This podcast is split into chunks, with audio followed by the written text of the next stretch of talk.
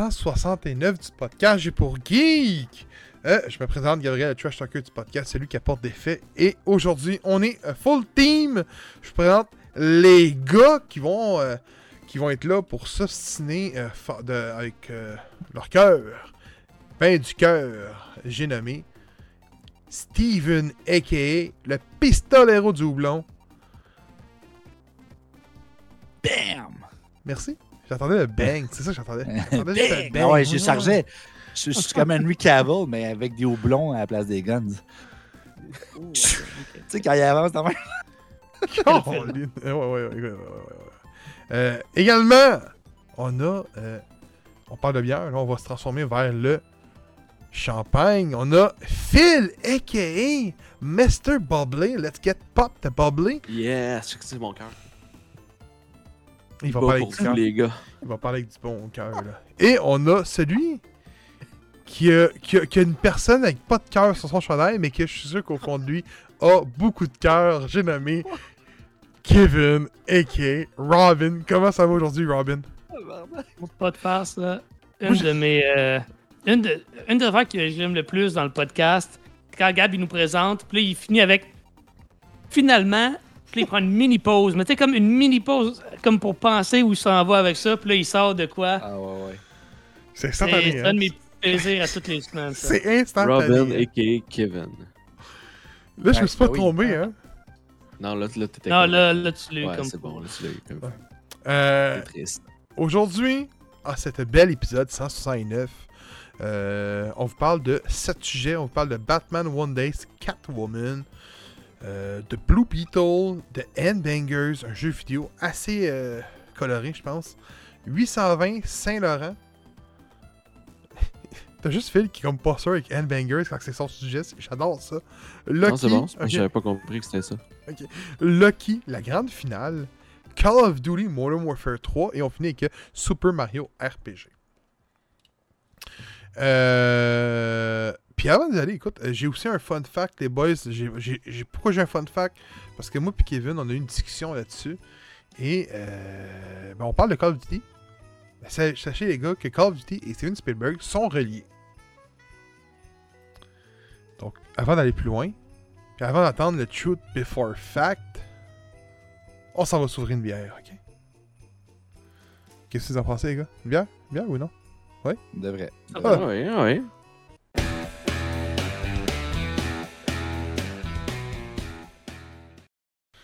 Yes, sir! Une bière. Je commence. euh, euh, ben, je commence. on a toute la même Tu peux bière! commencer, on a toute la même chose. Ah, mais moi, je la bois, ok, dans un, mon beau verre. Probablement que Kevin a fait pareil. De chez Randolph. Beau petit verre de chez Randolph. Ah oui. Les vrais petits salopards. Câlisse. On va vous parler du verre de chez Randolph vraiment un petit peu plus tard euh, dans l'épisode, euh, mais qu'on soit rendu au segment le week-end. Mais euh, avant ça, Kevin, euh, Steven, je te laisse la parole. Yes! Fait que cette semaine, euh, nos bons amis de chez Silo qui ont concocté, concocté dis-je, une bière euh, faite avec les retailles de pain de la Bête à pain, qui est une boulangerie en fait située dans. Euh, donc, en fait, vous savez que dans la bière, il y a de la levure, puis ben, la levure, il y en a dans le pain. Fait qu'au lieu de prendre de la levure carrément, c'est qu'ils ont pris le pain qui va rajouter un petit côté un peu salé, un petit peu plus creamy, qui donne la grosso. Hein, check-moi ça, la belle petite cabane. On, on dirait quasiment Mélile. On dirait quasiment Mélile, mais c'est pas ça. Ça de... ressemble, hein? Mais c'est pas ça. C'est la bête à pain. ok. Euh, grosso, c'est, euh, dans le fond, euh, un- le premier moulin à grains qui a contribué à l'essor, justement, de la fabrication du pain. Fait que voilà. Canette, je vous montre la robe. Les gars, vous autres, vous avez des verres transparents aussi, j'imagine. On va voir un peu. On a tous des verres différents, j'imagine, sauf vous autres, les deux Randolph, Randolph Boy. Fait que ça donne ça. Fait qu'un beau petit jaune doré avec une mousse assez euh, opaque. Ben, moi, c'est sûr, je viens de la couler aussi. Peut-être que vous l'avez coulé plus, plus tôt. Fait que ça donne ça. Puis ça goûte un peu vraiment comme une aile dorée. Le Avec un petit côté un peu. Oui. Fortement le bonheur. Moi, c'est pas mal des meilleurs que je trouve que Silo ils ont fait. là. La seule peut-être qui réussit à la battre, c'est la Lager Beer, mais pas loin derrière, c'est le gros saut parce que j'aime le petit côté salin qu'elle apporte. Euh, Voilà. Fait que sur ça, les amis, je vous dis je suis content de vous revoir après cette semaine de vacances. Et cheers! Cheers! Cheers! Et avant d'aller en segment le week-end, je tiens à dire euh, bonsoir Jules. Et j'espère que toi aussi tu vas bien. Nous autres, ça va super bien. En ce beau lundi. hein.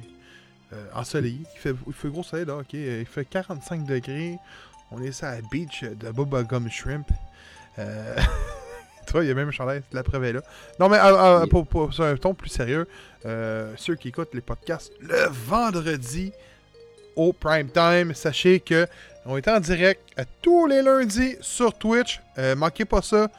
Euh, il reste deux épisodes, donc les deux prochains lundis, et un beau épisode qui est un party de Noël le 5 décembre. Manquez pas ça, guys. Ça va être écœurant. Ça va couler à flot. Couler à flot. Sur ce, on s'en va au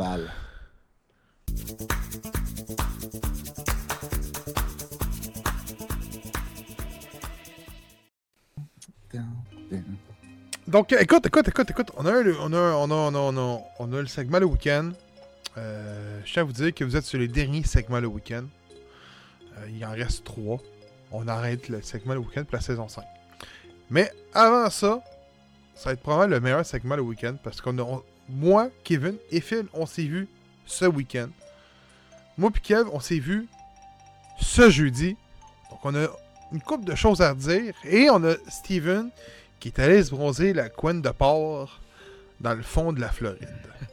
Donc euh, là, on s'est dit, man, il va nous parler de la Floride pendant 25 minutes. Fait qu'on se met un cadran là, là. Qui, Steven, c'est ton moment de gloire de Floridien. T'as 5 minutes. Je te laisse la parole en premier. OK. 3, 2, 1, go! Parfait. Fait que euh, j'étais en Floride, à Fort Lauderdale précisément. Euh, évidemment, j'ai visité des microbrasseries, donc euh, Lauderdale. Euh, c'est surprenant en plus parce qu'à la température qu'il fait là-bas, il y avait énormément de stouts. Des stouts berqués, des stouts très sucrés. Puis j'étais comme tabarnak, il fait 45 degrés. C'est à beach, comme on est en ce moment. J'étais comme, what the fuck? Pourquoi des stouts? Et je me suis rendu compte que leurs stouts sont hyper légers. Le plus fort, c'est genre peut-être 6 Fait que c'est vraiment, vraiment du stout, mais juste au niveau de la torréfaction, ça reste quand même très, très euh, buvable. Puis honnêtement, de toute façon, c'est peut-être mieux comme ça parce que, comme je vous disais, à 45 degrés, ben, ton galopin, il devient chaud assez rapidement. Fait que tu veux pas une bière qui est tant fraîche que ça, tu veux quelque chose qui est plus température pièce. Euh, parce que si t'es pas en dedans, ben dehors, euh, tu vas te, te chauffer la couenne. Voilà. Euh, j'ai visité tout plein de restos, dont Booba Gump, vraiment une belle expérience. C'est tout décoré la thématique de Forest Gump. Euh, c'est des crevettes à volonté, c'est fou pour genre au coconut, à, à n'importe quoi frit, euh, bouilli. Il y a vraiment toutes les sortes, c'est écœurant. Euh, ensuite, j'ai visité des musées. Euh, ça a été vraiment cool, euh, des beaux petits musées. J'en ai visité un qui était, dans le fond, euh, la maison d'un peintre célèbre, qui, je ne me rappelle plus le nom, malheureusement, mais qui avait une famille vraiment comme très richissime. Deux familles, en fait, parce que les deux familles étaient bien aisées. Puis tu visites la cabane, c'est débile. Pour vrai, c'est comme, il y a une fontaine en plein milieu, il y a juste des toits pour couvrir les pièces, mais tout le reste, dans le fond, la maison, c'est juste des murs, pas de toit. J'étais comme, tabarnak, t'es bien en Floride. Avec la beach alentour, toute l'équipe, c'était c'était débile mental. Euh, puis, ben, je vais finir là-dessus parce que justement, comme on disait tantôt, je ne vais pas prendre de 25 minutes. Mais j'ai eu un événement tournant de ma vie qui euh, euh, est très émotif pour moi, qui est vraiment quelque chose de big. Je suis rentré dans le même clan que, Gab, en fait. Donc, j'ai demandé la main à ma copine. Et euh, ben, elle a dit non, fait que maintenant j'écoute du Evanescence puis j'achète des lames de rasoir. Non, c'est pas vrai. elle a dit oui, euh, pour vrai, c'est vraiment capoté. Euh, fait que non, c'était un très beau moment. euh, c'était le fun. Tu sais, dans le fond, on visitait un- une espèce de village de Noël fait en sable. Oui, parce que c'est la Floride. Puis ben, j'en ai profité parce qu'elle tripe vraiment à Noël. Puis j'ai dit, gars, c'est c'est grâce à toi que j'aime Noël, c'est grâce à toi que ma vie va bien. Puis c'est grâce. Puis nanana. Puis j'ai dit, ah, j'ai un petit cadeau pour toi parce que ça faisait trois ans qu'on était ensemble exactement ce jour-là. Fait que ben, j'ai dit, ferme les yeux, j'ai un cadeau pour toi. Puis ben, je me suis mis à genoux. Puis j'ai dit, ouvre les yeux. Puis ben, j'ai demandé sa main. Puis elle était comme, what? What the fuck? Puis elle a dit oui. ben, tu sais, quand tu t'attends à voir. Man. Ben, merci, merci. Ouais. C'est- non, merci. Merci. Ben, D'ailleurs, merci. euh, je ne sais pas pour les autres, mais je sais que personnellement, Euh, Gab, tu, as- tu as écrit. Puis elle m'a dit, hey, Gab m'a même écrit euh, manifestation. Fait que tu, elle trouvait ça vraiment touchant. Euh, fait que, hey, by the way, vous êtes invités au mariage, les gars, hein, n'oubliez pas. Fait que c'est le mariage de Gab, le mien. euh, Ça va être une roue tournante. Là. Ça va être G pour euh, Greek euh, Wedding. OK? Mais euh, en parlant de mariage, euh, euh, vous avez-tu Oui. vous avez-tu donné une date? Un moment Non, pas encore. Ben, pas écoute, j'imagine que c'est trop tôt pour vraiment en avoir parlé. Là, c'est pour ça. Mm. Moi, écoute, on s'avait dit un an, puis euh, là, il y a eu la COVID qui a frappé de plein fouet, on s'entend. Ouais. Puis euh, aujourd'hui, on en parle, mais on, on dirait qu'on a comme oublié qu'il fallait le faire. ça va arriver, ça va arriver, là, mais euh, Ah tu vois, euh, il faut faire ça. Puis euh, là, il y a notre prochain voyage qu'on organise aussi déjà un peu. Là. Donc, euh, y a- il y, a comme Salem qui plane un peu, puis il y a euh, son coach, j'aimerais peut-être aller à Strasbourg à place. Fait que, on va voir. OK, OK. C'est une place que j'aimerais aller euh, dans le temps des fêtes. Il paraît que c'est fou raide de là-bas avec les cathédrales puis tout. Mais ouais! Salem, par exemple. Salem, c'est super r- genre out there comme destination, là, mais pour vrai, là. Halloween, pareil, que c'est hot. Ben, Ah, c'est sûr, ça doit être sûrement. Sûrement, hein. Ça va être fou. Ouais, ben c'est ça. Puis, en fait, faut que je me renseigne si tu as le droit d'aller avec un dossier judiciaire en France. Là, c'est pour mon beau-frère aussi, je fais ça un peu. Lui, il a un dossier. Donc, euh, sa- ma, ma belle-sœur voulait venir euh, à Salem, mais là, lui, il peut pas suivre. Ouais. Euh, France, je sais pas. Faut que je m'informe de Trop brûlé de sorcière. Il y a trop brûlé de sorcière, ouais, exact. Fait que t'as pensé un bon voyage, mon, mon, mon, mon- mon Steven? Euh, ben oui, ben oui, pour vrai. euh, la seule affaire, par exemple, qui est déplaisante, c'est que, mettons, sur les huit jours que je suis parti, ça a été quatre jours de soleil et quatre jours de pluie. Mais quand je dis pluie, c'est pas genre, ah, tu sais, c'est grisonnant. C'était genre un esti de tempête. J'ouvrais la porte, puis l'eau était au balcon. C'est, ouais, c'est ça. Il fallait quasiment une gondole pour se rendre où qu'on voulait aller. C'est- quelque chose. Tu sais, quand il pleut en Floride, il, il pleut genre coin de fois euh, aux trois mois. quand il pleut, il pleut en tabarnak. Ça explique ton écoute de Scott Pilgrim. là. Euh, J'imagine. je Comment, il a fait pour, comment il a fait pour réécouter ça? Il est en voyage. Je suis revenu hier, puis genre, on a défait nos valises, euh, on a décoré pour euh, Noël. Puis après ça, j'ai fait comme genre, OK, là, je relaxe. Là, je me dis, je vais me mettre devant Netflix. On n'a pas écouté la télé de la semaine. Là, je mets ça, je voyais Scott Pilgrim. Le fan que je suis, oublie ça. Binge watcher one shot. Je suis à deux. Non. Ah, c'est- ah, c'est que c'est bon? Ah, c'est que c'est Ça bon. doit être bon. Oh, c'est bon. Écoute, j'ai hâte que t'en parles. Mais euh, que vous en parlez, les gars, en réalité. Donc, euh, euh, je sais pas qui va aller en deuxième après. Ah, en passant, il a utilisé 3 Ah, minutes allez-y. 30. Mais je peux y aller parce que j'ai. Ah, Là-dessus, on a parlé sur son temps. Ouais, c'est ça, on a parlé beaucoup sur son Non, non, non, il a utilisé 3 minutes 30 quand j'ai commencé à dire T'as-tu checké pour ton mariage? C'est à Ah, 3 ah. minutes 30. Donc, euh, Ah, ok, ok. quand même bon, quand même bon. hein, Il, a- il a été fort. Ouais, je peux y aller parce que vous avez des trucs euh, en commun. Fait que. Ben, genre, la fin de semaine, ça a été une fin de semaine de. J'ai jeu de société parce qu'on a joué vendredi. Puis, euh, ben, j'ai joué samedi aussi euh, chez un couple d'amis à des jeux très, très plaisants. Cartographer. Puis, c'est comme un genre de truc. Faut que tu faut que écrives des. tu fasses une genre de map, là. Là, ben, tu mets des forêts, des, des plaines, puis euh, des petites cabanes à des places sur ta map, là. Puis, euh, faut que tu suives. Ça tourne, c'est comme des pièces un peu de Tetris, là. Faut que tu réussisses à placer. là. Puis là, ben, selon les cartes, euh, ça te dit. euh, euh, il y a comme des cartes pré- prédéterminées avant pour savoir qu'est-ce qui va compter comme des points. Puis j'ai trouvé ça vraiment nice. Puis j'ai joué à Cascadia. Euh, Je savais Oh. que, ouais, je savais que Gab, t'en avais, on en avait parlé, là, puis euh, qu'elle allait sortir une expansion bientôt. Puis ben, j'avais jamais joué. Puis c'est, pour vrai, j'ai, vraiment aimé ça. C'est quand même Ouais, cool. fait qu'il soit, qu'il soit sur ma liste de Noël, c'est une bonne idée. Oui, c'est ça. Ok, ok. Ouais. Ouais, j'ai, bien aimé. Mais écoute, C'est, bien facile, tout le monde peut jouer à ça. Là. C'est pas, euh, pas Ah, ben super c'est bon que tu me dises ça, c'est bon que tu me dises ça. Mais écoute, j'ai mis deux jeux, moi, sur ma liste de Noël. J'ai mis celle-là, puis j'ai mis euh, Villainous, édition Marvel. Je te dirais que j'aimerais mieux avoir euh, Qu'est-ce qu'elle dit, honnêtement? Je sais de quoi que je pense qu'il viendrait plus m'attirer. Ça a de l'air écœurant. Qu'est-ce que t'as de like, ça, Ouais. dedans? Ben, Villainous, Ouais, il est c'était beau. écœurant aussi, là. Moi, j'ai les versions certain. display, puis euh, c'est c'est bien. Là. Euh, Marvel me tente aussi. Là. Ouais, ben c'est Mais ça. c'est- c'est c'est- c'est plus bon. simple aussi à jouer. là. Je connais pas Cascadia, mais ça avait l'air plus complexe un peu. Là. Non, ça a l'air ça a l'air facile. Il n'y a, pas- il y a pas trop de mécanismes de fou, là. C'est- c'est- c'est- je te dirais que Villainous, c'est plus complexe parce qu'il faut que tu réfléchisses Ah ouais? plus. Ben oui. Ben oui. Que tu as tes cartes, puis là, faut que tu fasses, tu sais, mais. Ben, plus complexe, en tout cas. Hmm, À mon, à mon sens, là, mais je veux dire. Tu, ça, tu réfléchis aussi à Cascadia, c'est juste que à un moment donné, il faut que tu fasses avec ce que c'est à la table, fait que tu peux pas Mhm. tant réfléchir non plus, là. Fait que, mais c'est le fun. Ben, c'est bon à savoir. Écoute, écoute, ça, ça, ça m'intrigue. Ça Euh, joue très bien à deux aussi, euh, Cascadia. Tandis que Villainous, je suis pas certain que ça se joue à deux, là. Euh, ouais. Oh, ça, Ouais? ça joue à deux. Ok. Oh. En fait, Euh, plus Cascadia se joue, se euh, je joue bien à deux? Ah, ok. ok. ouais, euh, c'est- Kevin, je souvenais euh, pas. mais t'as-tu fini, euh, Phil? Oui, oui, oui, c'est- j'ai fini. Ouais. Kevin, je vais te laisser y aller parce que euh, je pense que, autre que le vendredi qu'on a été ensemble et le jeudi, tu dois avoir eu un, week-end assez relax. Ben, vendre, euh, samedi, c'est-à-dire, j'ai passé ma soirée à tester des. J'avais encore des jeux à tester, moi aussi. Fait que, euh, ça a été pas mal. Non, ça a été une fin de semaine de, de jeux de société aussi pour ma part, là. Mais, euh, euh, tu veux-tu qu'on. je vais te laisser en parler au pire de jeudi. Puis euh, le, vendredi, euh, il a, il a quasiment juste survolé un peu le vendredi. euh. Ouais, je n'ai pas Mhm. parlé bien. Malgré qu'on va en parler probablement demain, qui, ben, qui va être pour jeudi pour ceux qui nous écoutent dans le prime time habituellement. Donc, Mhm. euh, mais si tu veux en parler, let's go. Euh, je sais que Ben, j'ai passé, écoute, mon, j'ai passé ma fin de semaine en dehors du, de- du Québec, moi. Fait que, Ouais, ouais, ouais.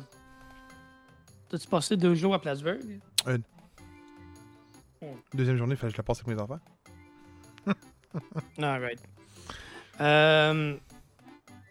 Fait que, ouais, ok, ben jeudi, on est allé au. euh, on a été invité, moi et Gab, euh, au Randolph, euh, dans le quartier du 30. Il y avait un événement pour les, les, les- les personnalités, les influenceurs avec qui Randolph fait affaire pour couvrir euh, leur jeu. Puis écoute, on a été super bien accueillis. C'était une super belle soirée. Il y avait euh, des cadeaux, de la bonne bouffe, de la bonne bière. On a eu l'occasion de tester euh, des, jeux qui allaient sortir prochainement du côté de Randolph ou qui, sont sortis ou qui viennent de sortir ou peu importe. Puis même certains jeux qui vont sortir comme quelque part en 2024.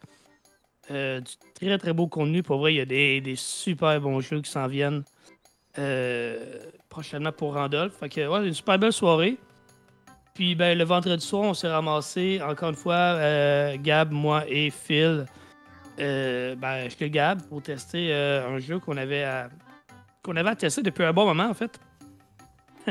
qu'on n'avait pas encore eu l'occasion de faire, mais c'est un jeu assez massif. Conqueror. Ça s'appelle, je pense qu'il y a un sous-titre, là, je me rappelle pas, là, mais euh, en tout cas, euh, super beau, euh, risk-like, on va dire.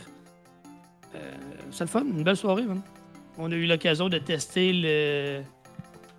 Le. le voyons, le- J'ai juste ambroisé dans la tête, là. le- L'hydromel. L'hy- L'hydromel à fil aux habaneros, man. C'est écœurant pour vrai. C'est solide, une ouais. belle soirée. Honnêtement, une fin de semaine, encore une fois, là, on dirait que c'est tout le temps ça, là, mais euh, sous le coup des, des jeux de société. là. On est occupé, mais on est occupé, on se tient occupé. Euh, écoute, pour moi, ça n'a pas été différent un peu de vous autres, la forme un plus plus vers mon samedi. Euh, mon dimanche, je l'ai passé à tester les affaires. J'avais 4 BD à lire, 4 BD qui se retrouvent en écrit sur le site web de euh, J'ai qui également à partir de ça, de ce vendredi. Euh, J'avais Super Mario RPG. Écoute, ils sont arrivés Nintendo un vendredi matin. Hey, hey, il faut que tu fasses une couverture bientôt, dans les 7 jours qui suivent. Je fais Ah, euh, oh, bon, ok, ok, garde, let's go. J'ai le temps. Ma couverture de Call of Duty était finie.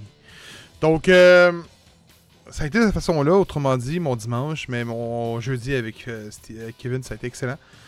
On a eu du gros plaisir là-bas également. Et euh, très belle soirée ce vendredi. Bon, samedi, c'est dirigé vers les États-Unis, autrement dit, je suis descendu dans le Vermont. Donc, euh, je suis allé magasiner dans le Vermont. Je suis allé m'acheter une nouvelle paire de souliers parce que euh, dans deux semaines, je pars à New York et j'avais pas de bonnes semelles. Et tu marches quasiment, euh, quasiment 20 heures de suite là-bas. Donc, j'avais comme pas le choix les bonnes semelles. Fait que des souliers là-bas en même temps. Et bien évidemment, quand on va aux États-Unis, ben, on en profite pour faire autre chose que juste magasiner. hein. Donc, je allé me pogner un esti de bon burger au Chick-fil-A. Euh, un esti de bon burger au poulet, là. Ah, c'est que c'était bon, man. Avec un hic. En tout cas, c'était très bon. Euh, et également, ben, je t'ai faire une petite épicerie. Ben, tu sais, je suis monté dans le Vermont. Euh, on est allé au University, University Mall, qui est le, le- le- le centre d'achat sur le campus de l'université, qui est le gros centre d'achat là-bas. Euh, après ça, on a pris la direction. euh, puis là, je voulais me payer du Nintendo Man euh, Art pour ma copine. Justement, c'est du Nintendo Colisée, mais je l'ai pas fait à cause des lois un peu. Qui sont encore ambigus dans notre estime à nous parce qu'on a passé quasiment une demi-heure avant l'épisode de checker les lois. Puis on n'a jamais trouvé les lois, en tout cas. Mais que je retourne, je vais demander au, au douanier comment ça fonctionne. Ah, c'est que c'est fou comment c'est différent. euh, Canada, États-Unis, puis vice-versa? T'arrives pour aller aux États, puis c'est comme tu passes 3-4 douanes, poses 40 questions, prennent ta photo, toute la kit. T'arrives pour revenir ici. Ouais, euh. Là, c'était. check c'était- ton ouais, mais- passeport. C'est beau le gros, tu peux y aller. Ouais, mais t'es ouais, t'es chez vous, Big. Non, non, je sais, mais Ah c'est- ben, ça reste quand même qu'à Chris. souvent. Moi, j'ai trouvé que souvent, c'était l'inverse, man. Oh non. Ouais, moi aussi. Quand Ah, tu ouais. reviens, là, quand tu reviens, ben, parce que tu sais, tu arrives des États, fait qu'ils veulent peut-être savoir ce que tu as fait là-bas. Parce que quand tu pars du Canada, ils savent que tu es comme inoffensif ou à peu près. Là. Mais non, moi, j'ai trouvé que les douanes, en revenant, étaient pas mal plus sévères que pour y aller. man. Ah non, moi, il y avait le ça dépend shérif peut-être de la avec le personne qui- quasiment, puis tout, aussi, qui te sniffait le paquet. Ouais, avec. Je me suis, je me suis fait- suspect. je me suis fait fouiller Ah, je plus sais. souvent du côté américain que du côté québécois. Ben, canadien, en fait. Et, euh, ben, évidemment, on a pris une traite après ça vers Plattsburgh. Donc, on a pris euh, le 1 heure et demie de trajet de détour pour contourner toute la belle petite rive puis se ramasser à Plattsburgh. Au Walmart, on a fait une petite épicerie, on est revenu à la maison, that's, that's all. Mais, euh, les gars, c'est que c'est bon du Nintendo. hein? Moi, je vais fou quand je vais là. Quand je vais là, quand je vois le Nintendo, je vais fou. Il y a comme genre 8 sortes de Nintendo. Moi, je vais fou, je prends Ah. les 8 sortes puis je m'en vais de là. Il y avait, ah, il y avait du Dr Pepper aux fraises. Fraise. Aux fraises, c'est même. Oh, ouais. Puis c'est- ils me font chier parce qu'ils ont l'édition là-bas aux cerises. Puis ça, ça me fait chier, man. Il y a rien Ah, de ben, meilleur que. pas mal tout aux cerises, un Pepsi aux cerises Ah, ouais, aussi. là- Là-bas, c'est incroyable. là. Les cerises, c'est- c'est- le marché numéro un. C'est tellement Ouais. bon. tellement bon, des cerises. Je veux de la bière aux cerises, là. Non, en tout cas. Euh, donc, euh, ça a été Oh. vraiment mon week-end. Autre que ça, mais. euh, ça a été un bon, un bon, un beau week-end, je pense. Donc, hey, avant qu'on embarque sur les sujets, je pars mon effet sonore.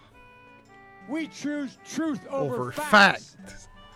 Donc, euh, euh, merci à Joe Biden pour le support de ce euh, effet sonore. Euh, comme d'habitude. Donc, ok, ok, on a eu une discussion, moi et Kevin. Et euh, c'était sur Steven Spielberg. Steven Spiel- Spielberg, qui est un des plus grands. Tu sais, la discussion tournait autour de Villeneuve, qui avait fini deuxième dans un tournoi qui l'opposait au meilleur réalisateur du monde. Et il a fini deuxième derrière Chris Nolan. Et bien évidemment, il y a eu le, le- le- le- le- le petit résumé vers euh, euh, Steven Spielberg sur le tout. Et là, j'ai dit, man, savais-tu qu'il a déjà failli tuer le marché du jeu vidéo? Et là, c'est devenu sur un peu un terrain, genre, qui- que Kevin ne connaissait pas. J'ai appris qu'il y avait une tonne, Ouais, une tonne de vraiment, jeux euh, de E.T. enterrés au Nouveau-Mexique à l'époque. Hmm. Donc, il était pas au courant des histoires-là, j'ai appris tout. Et bien évidemment, nous- Steven Spielberg a eu un, rôle à jouer là-dedans parce que c'était son jeu, son film qui était basé, puis c'était son idée d'avoir un jeu. Parce que si vous ne savez pas, Steven Spielberg est un grand amateur de jeux de vidéo. Au point que dans son stu- studio, qui est DreamWorks à l'époque, euh, il y avait une section DreamWorks Interactive qui créait des jeux.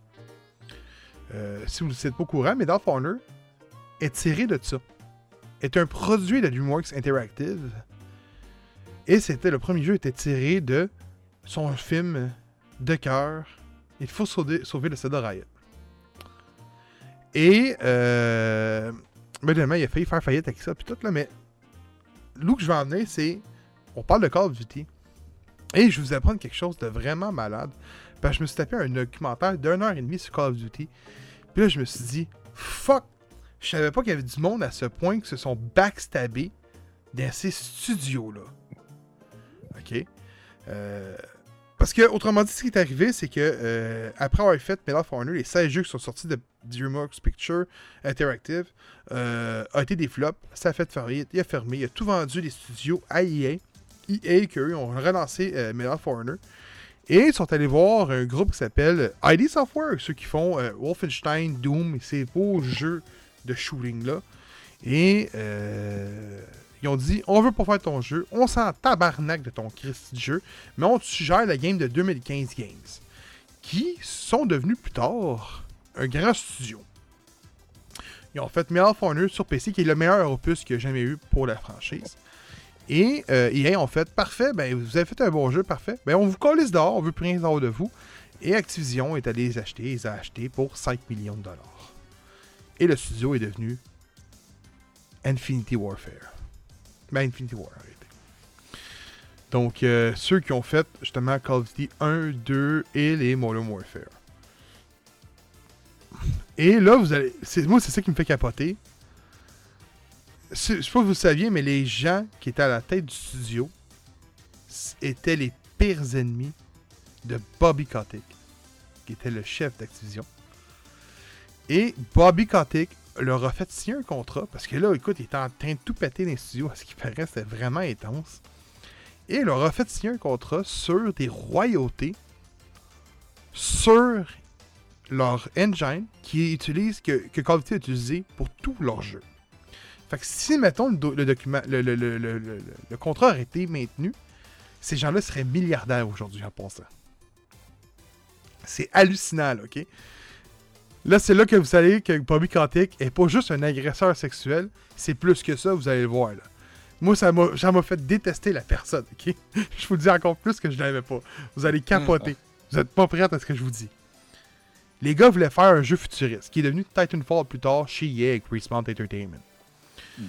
Ont- Bobby Kotick a dit Vous allez pouvoir faire votre jeu, vous allez pouvoir lâcher code à une seule condition vous me faites le plus grand Call of Duty de tous les temps. Après ça, je vous fais votre jeu. On y a signé un contrat de royauté. Tout est beau, tout est nickel. Ils font Call of Duty Modern Warfare 2, qui est le jeu le plus vendu de la franchise, avec 30 plus de 30 millions d'exemplaires. Deux semaines après, Bobby Kotick rentre dans les studios. Il faut vous savez une chose? Tant aussi longtemps que les deux têtes d'Affinity War sont là, ben, le contrat tient. Si les deux sont plus à la tête du studio, donc sont congédiés ou ils démissionnent, le contrat tombe à l'eau. Bobby Kotick rentre dans le studio, gros succès, succès mondial, renvoie l'équipe. J'en veux pas de tes royautés. Et c'est de là que la franchise est devenue juste un simple jeu, une pâle copie d'année en année. Parce que c'est des stagiaires qui font le jeu à ce temps. Mais c'est vraiment ça qui s'est passé. C'était en cours, pis tout. Là. Il y a eu des documents qui ont été montrés, puis tout. Ça s'est réglé hors cours, mais ouais. euh, Aujourd'hui, les deux gars, ils travaillent sur Apex. euh, c'est très, c'est très, très, très, très, très euh, plate à entendre, mais. Man, dites-vous, là. Gros, man, tu rentres. T'as fait le plus grand jeu, mais un des plus grands jeux de tous les temps, là. Dans le top 5 des franchises avec le plus de jeux vendus, Call of Ouais, Duty est quatrième. ouais, quand même. Quatrième. C'est peu dire. C'est fou raide, là. Puis c'est à cause de ces gars-là, là. Puis le gars, il arrive dans le studio, ils t'ont fait le jeu le plus vendu de, ta- de ta- de ton éditeur, de ta compagnie. Puis t'es calisse dehors comme du poisson pourri, gros. C'est fou Ah ouais, raide. parce que à quel point tu penses pas à la compagnie, mais que tu penses juste à toi-même, puis ton ego, puis t'es juste comme fuck toi, Ouais. c'est moi le roi. Et ça, ça ressemble un peu à ce qu'on parlait de faire avec Whiplash, là, tu sais, le contrôle. Tu sais, c'est- c'est pas de me débarrasser du pire, c'est qu'ils pensent que c'est le pire, fait que fuck you des calices. C'est la même affaire, il est comme genre, toi tu me fais chier, je m'en fous que tu m'aies donné mon meilleur jeu, tu me l'as déjà donné, ciao bye. C'est un esti de crotté, man. C'est crotté C'est pour ça qu'il a une ré- réputation de marde aussi. Là. Ah ouais. Bon, ben, tu sais, il, il, il a nourri en tabarnak aussi. Ouais, non, non, il est- Tu sais, C'est un business là avant tout, là. Ouais, mais, mais faudrait que je retrouve le, le- le passage. euh, Il y, a un, il y a un livre que j'avais lu que je vous avais parlé, là, qui, était, qui parlait de ça, là, toutes les, les compagnies, puis toutes les, les, la bisbille qu'il y avait eu avec plein de compagnies. Là, puis je suis pas mal sûr qu'il parlait de ça. Parce Ouais. que tout ce que tu me dis, l'affaire de qu'il voulait faire un Titanfall, puis que Titanfall est sorti après, ça me dit tout de quoi ça. Fait que probablement qu'il en parlait, puis- mais j'ai l'impression qu'il y avait comme un dénouement qui était plus nuancé que juste. Il les a foutus dehors pour Ouais, ça, mais ouais, ouais, parce qu'en en je fait, sais pas. Là. En fait, eux, ils ont, euh, ils ont amené euh, Bobby Kotick et Activision en cours sur le fait que, euh, ben, bien évidemment, euh, ils les ont renvoyés pour annuler le contrat. Ouais, c'est ça. Donc, t'as- ça, t'as pas le droit. Ça, c'est carrément, t'as pas le droit, c'est illégal. Par contre, Bobby Kotick, lui, a essayé de prouver euh, via des vieux emails. Puis il y a même eu un employé, man, stagiaire, qui est allé illégalement chez Microsoft pour essayer de pirater les adresses courriels des deux gars qui avaient renvoyé dans le but de prouver que les deux gars étaient malfaisants, tu sais. Il y a eu plein d'en- Écoute, c'est le fourrant, là, OK? Fait qu'autrement dit, ce qui est arrivé, c'est que euh, Bobby Kotick, lui, a essayé de prouver que les deux étaient malfaisants, qu'ils n'étaient pas des bonnes personnes, qui étaient des troublemakers. Avec plusieurs écrits puis tout. Fait que c'était vraiment nébuleux. On n'a jamais vraiment lu l'histoire au complet. Mais, à un moment donné, ils ont voulu savoir, avec un employé, ils ont interviewé un employé disant Ok, qu'est-ce qui s'est passé en réalité Puis Bobby Kotick s'est levé avec l'avocat pour les deux en même temps. Puis ils ont dit euh, Secret de métier, ils n'ont pas le droit de dire ça ouvertement. Et le, le jury a dit Non, non, non, on veut savoir ça. Fait que là, il, il a, il a avoué, l'employé. Il l'a pas avoué vraiment fait, mais il a dit qu'il avait pensé de créer une fausse alerte de feu chez Activision avec l'équipe de conciergerie dans le but que l'équipe s'en aille des bureaux puis lui il aille en slick ses ordinateurs pour récolter les emails. Et gros, on est rendu loin là. C'est rendu loin. là. Mais tu penses ici, là. Il a acheté une studio à 5 millions, puis il l'a transformé pour des milliards. Il a pris Blizzard qui était sur le bord de tomber, puis il en a fait, devenu, il en a fait devenir une machine à cash. Hey man, la dernière monture de WoW c'est vendu, c'est plus, a fait plus d'argent que StarCraft Que 2, tout man. StarCraft 2, ouais. Ça veut dire. Man, ça veut dire beaucoup sur une licence, là. Fait que, tu sais, man, euh, on a beau dire que c'est un trou de cul, on a beau dire, mais.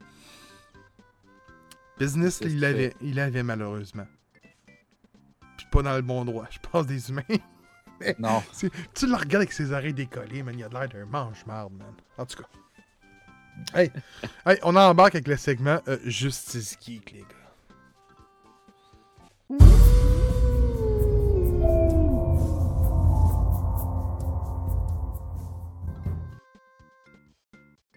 Alright, alright, alright. Deux Justice Geek aujourd'hui, un par mois, un par fil. Je commence, ok, je commence. Euh, je parle aujourd'hui de Batman One Bad Day Catwoman, faite par Willow Wilson et Jimmy McNeville. Merci également à Urban Comics. C'est fait par DC. Un beau petit volume qui se lit, 70 pièces qui se lit en moins d'une heure. Et c'est une série, une franchise que j'adore en passant. ok? Euh, parce qu'on on représente beaucoup de vilains dans leur pire jour. Et c'est souvent vraiment euh, mis à l'extrême. Donc ici, on a euh, euh, qui va essayer d'aller voler euh, une, brioche. Je pense même qu'on pourrait appeler ça une brioche, comme tu sais, mettons, pour une broche pour euh, les vêtements. Une broche familiale, OK, qui aurait des antécédents de la Deuxième Guerre mondiale. Donc ça vaut énormément beaucoup d'argent. Sa mère étant très très pauvre, elle, a vu- elle veut, elle veut payer son loyer. Donc, elle va aller dans un euh, prêteur sur gage et le prêteur sur gage va dire ça vaut pas plus que 200$, piastres, une fausse. Euh, elle va le vendre. Les années passent et Selena euh, apprend que la, la broche vaut plus de 20 000 et puis est y a une exposition de vente. Donc, on va la voler, mais finalement, on va se rendre compte qu'il y a peut-être quelqu'un de malfaisant derrière tout ça.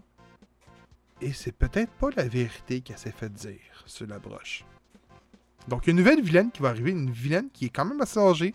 On ne saura pas son nom. Parce que j'imagine que ça fait part d'une histoire de Batman, euh, de la run de Batman régulière. Et euh, c'est très très bon parce que l'intrigue est bonne. Et tout le long, on va, venir vous marquer en gros, genre, man, c'est sa mauvaise journée. C'est rien qui se passe bon. Elle va manger une volée. Son casque va tomber à l'eau. Il, va, se passera pas comme qu'elle veut. Elle va se faire tuliper. Batman va même pas vouloir l'aider parce qu'il va l'avoir averti qu'elle va manger une volée. Des trucs dans même. Et le dessin est encore plus beau. regardez ça, là, comment c'est beau. C'est excellent pour une très belle BD. Euh, je vous la suggère fortement. Puis, tu sais, le pire, c'est que ça se vend pas bien cher. Ça se vend en bas de 30$ pour une bonne Disney qui est environ 70$ chez moi. Puis là, on voit la sœur de Selina, Kyle, qui travaille dans un supermarché, euh, une, une supérette du coin de Gotham. Donc, euh, euh, c'est très bon. Et je vais laisser la parole à Mr. Bobley avec Beetle. Yeah. Ouais, Blue Beetle. Euh, beau petit, beau petit truc là, ça m'a vraiment interpellé juste la, façon qui est traitée sur sur euh, la couverture. S'appelle Remise de diplôme. Euh, honnêtement, je connaissais pas tant Blue Beetle. Je n'avais déjà entendu parler. J'ai pas vu le film. Mais euh, j'ai regardé après, puis c'est vraiment le même euh, personnage que dans le film le- qui, ont, qui ont repris. Mais ce qui est le fun, toujours, je le répète à chaque fois, mais à chaque fois, je, je suis toujours heureux de ça, puis de le répéter, puis je vais le répéter à chaque fois, c'est que dans Urban Comic, on a des pages qui expliquent tout. Fait que Blue Beetle Ouais. a plein de pages qui expliquent tout. Fait que ça te dit, dans le fond, qu'il y a eu trois euh, itérations de, euh, de Blue Beetle. Fait que Jamie, euh, Jamie Ra- Reyes, qui est pas, qui est pas le premier, euh, il est le troisième, finalement. C'est... Puis, oui, c'est ça. Mais on se rend compte que, ben, ils, vivent, euh, ils vivent ensemble. euh, les, trois, les trois se, côtoient. Euh, c'est juste qu'ils ont des, qu'ils ont des pouvoirs, ben, différents, puis ils ont un petit peu une façon différente d'avoir ce pouvoir-là. Jamie Reyes, lui, dans le fond, le Blue Beetle, c'est vraiment un scarabée bleu qui s'est collé à son dos, qui lui a donné ce pouvoir-là. Euh, puis, dans le fond, le scarabée il l'a choisi comme hôte. Euh, puis, il faut savoir que ce, scarabée-là, ça vient euh, d'une invasion de, de- l'espace qui s'appelle le Royaume, qui était, dans le fond, le scarabée était là pour détruire la Terre au départ. Puis finalement, ben, il a choisi un autre, puis cet autre-là a réussi un petit peu à le contrôler, le scarabée. C'est là qu'il peut se transformer en Blue Beetle, puis ça devient comme un, un suit comme Iron Man. Fait puis t'entends le, le scarabée lui parler, puis lui donner des indications sur euh, plein de choses. Euh, sauf que là, on se retrouve avec un, Jamie Reyes qui finit l'école, puis qui se retrouve devant rien parce qu'il veut pas poursuivre l'école. Euh, puis ses parents, ben, ils disent ben, si tu veux pas poursuivre l'école, mon gars, tu vas aller travailler chez ta tante, au restaurant de la famille, à l'autre bout, puis pas à pas où est-ce qu'ils sont. Je, je sais plus c'était quoi, mais il faut qu'il aille à un- une autre ville euh, vraiment loin, s'éloigner de sa famille. Euh, ça fait pas trop son affaire. Puis là, en plus de ça, euh, il y a quelque chose qui arrive, puis ses pouvoirs commencent à, à défaillir un petit peu, puis euh, il y a quelqu'un qui l'attaque, qui a un scarabée lui aussi, qui a un scarabée doré.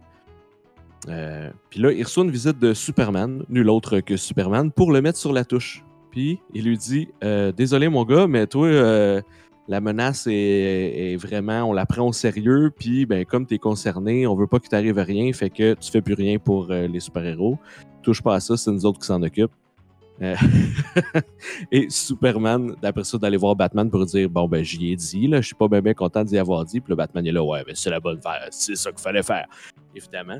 Fait que t'as toute la hiérarchisation là-dedans, mais mais là, ça, ça se poursuit, c'est ça qui est le fun. C'est que lui, il vit sa vie, genre, puis euh, il se finalement, il retrouve un autre Blue Beetle qui travaille dans cette ville-là aussi, qui est le Blue Beetle d'avant, euh, qui lui est plus vers la technologie. Euh, puis là, ils vont travailler ensemble un petit peu, parce qu'évidemment, qu'il veut pas laisser ça aller. Il se dit là, c'est quand même, tu sais, c'est un peu rapport avec moi. Si le royaume veut envahir, je veux, je veux aider à contrer cet envahisseur. Euh, puis là, ben, il y a plein de personnages de DC qui font leur entrée. là. Starfire, il y a Flash, il y, a- y en a, il y en a, il y en a, ça finit plus. là. Je suis comme, mon Dieu, mais qu'est-ce que c'est que ça? C'est genre un livre complètement fou. Là. Tout ça autour du personnage de Blue Beetle qui est, comme, qui est quand même au centre de l'action. Puis, je veux pas, euh, ben, c'est vraiment des. Il y a vraiment une menace qui vient un peu euh, euh, des, d'où son scarabée vient. J'ai trouvé ça super intéressant, c'est super le fun. Euh, c'est vraiment au goût du jour, là. Euh, mon Dieu, c'est de la mousse. Ah, ça, c'était C'est un verre de lait au départ. Comme tabarnak, man. Il, a fait- s'est fait un mlico. Il est rendu là dans sa soirée, man. Il s'est Un fait un mlico mlico chug. avec sa, avec Ah, sa peu. Ah. Fait que c'est c'est vraiment, Oh. vrai, c'est vraiment au goût du jour parce que c'est c'est un adolescent, puis euh, il y a plein de choses qui se passent qui. euh, c'est quand même spécial, mais il y a, je, trouvais, je trouvais que les, les images sont super belles. C'est quand même super coloré. Oh shit. Ouais, c'est quand même. euh, c'est vraiment beau son costume, mais je le trouve vraiment cool. J'avais pas vu, mais c'est vraiment le même que dans le film. Euh, puis euh, j'aime ça aussi que au début, ben, au début j'avais pas tant ça. J'étais comme ah là, il va y avoir plein d'héros, ça n'a pas rapport, c'est son histoire à lui. Puis là finalement après ça, je repensais à ça, puis je suis comme mais non, mais c'est ça pour vrai. C'est ça qui arriverait, là. T'as une menace plus grande que nature. Il va pas juste avoir un héros qui va s'en occuper, puis tu lui, surtout c'est un héros quand même secondaire. Blue Beetle, on s'entend, c'est pas, euh, pas Superman, là. Fait que là, t'as la Ligue des Justiciers qui- est comme la hiérarchie supérieure, qui gère un petit peu toutes les affaires, puis qui, tu sais, ils ont leur mot à dire sur les héros, là. Fait que les disent, OK, tout est sur la touche, là, on veut pas te voir là parce que c'est dangereux pour toi.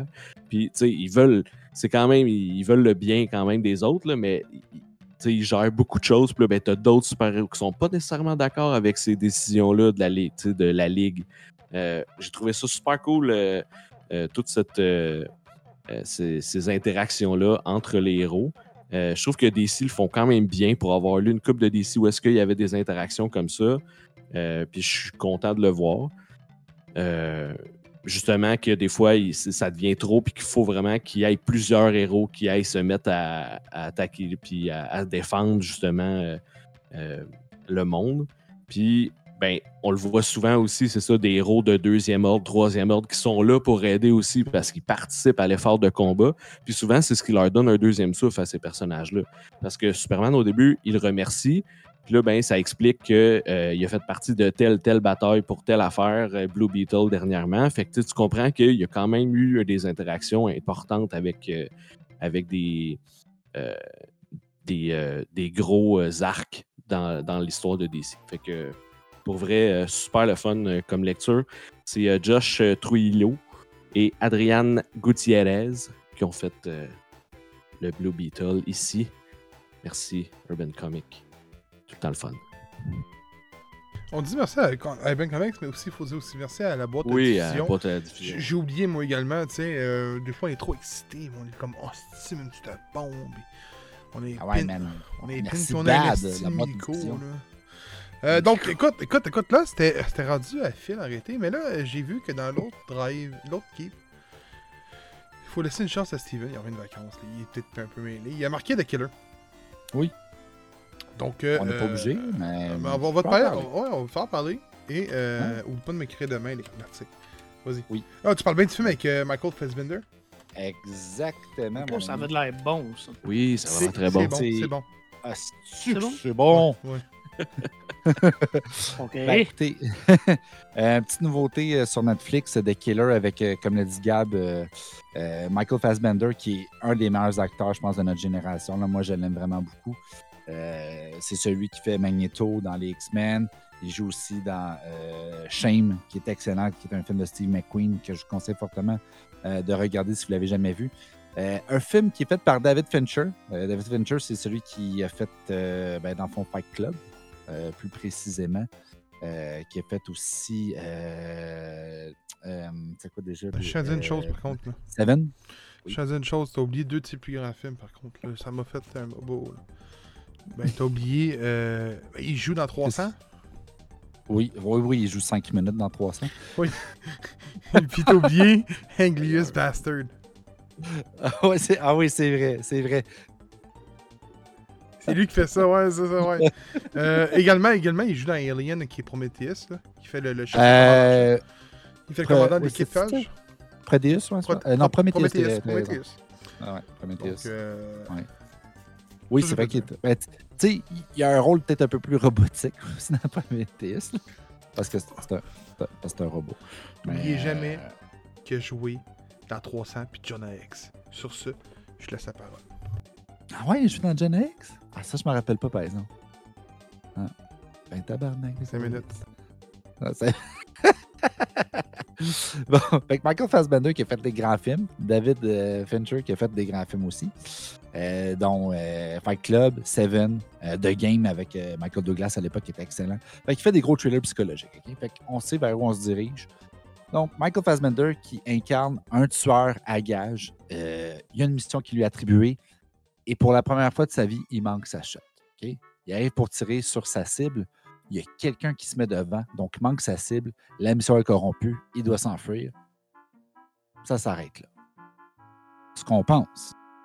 Finalement, on va se rendre compte que, tu sais, souvent quand on nous présente des tueurs à gages dans des films, tu sais, l'espèce de tueur parfait, que tout est calculé, euh, tout est à la décimale près, chaque élément est déjà calculé d'avance, tout est dans un plan symétrique, parfait, qu'il va ne rencontrer aucun problème. Et même s'il y a un problème, mais la solution est déjà prête de côté. Mais là, on se rend compte que c'est la vraie vie.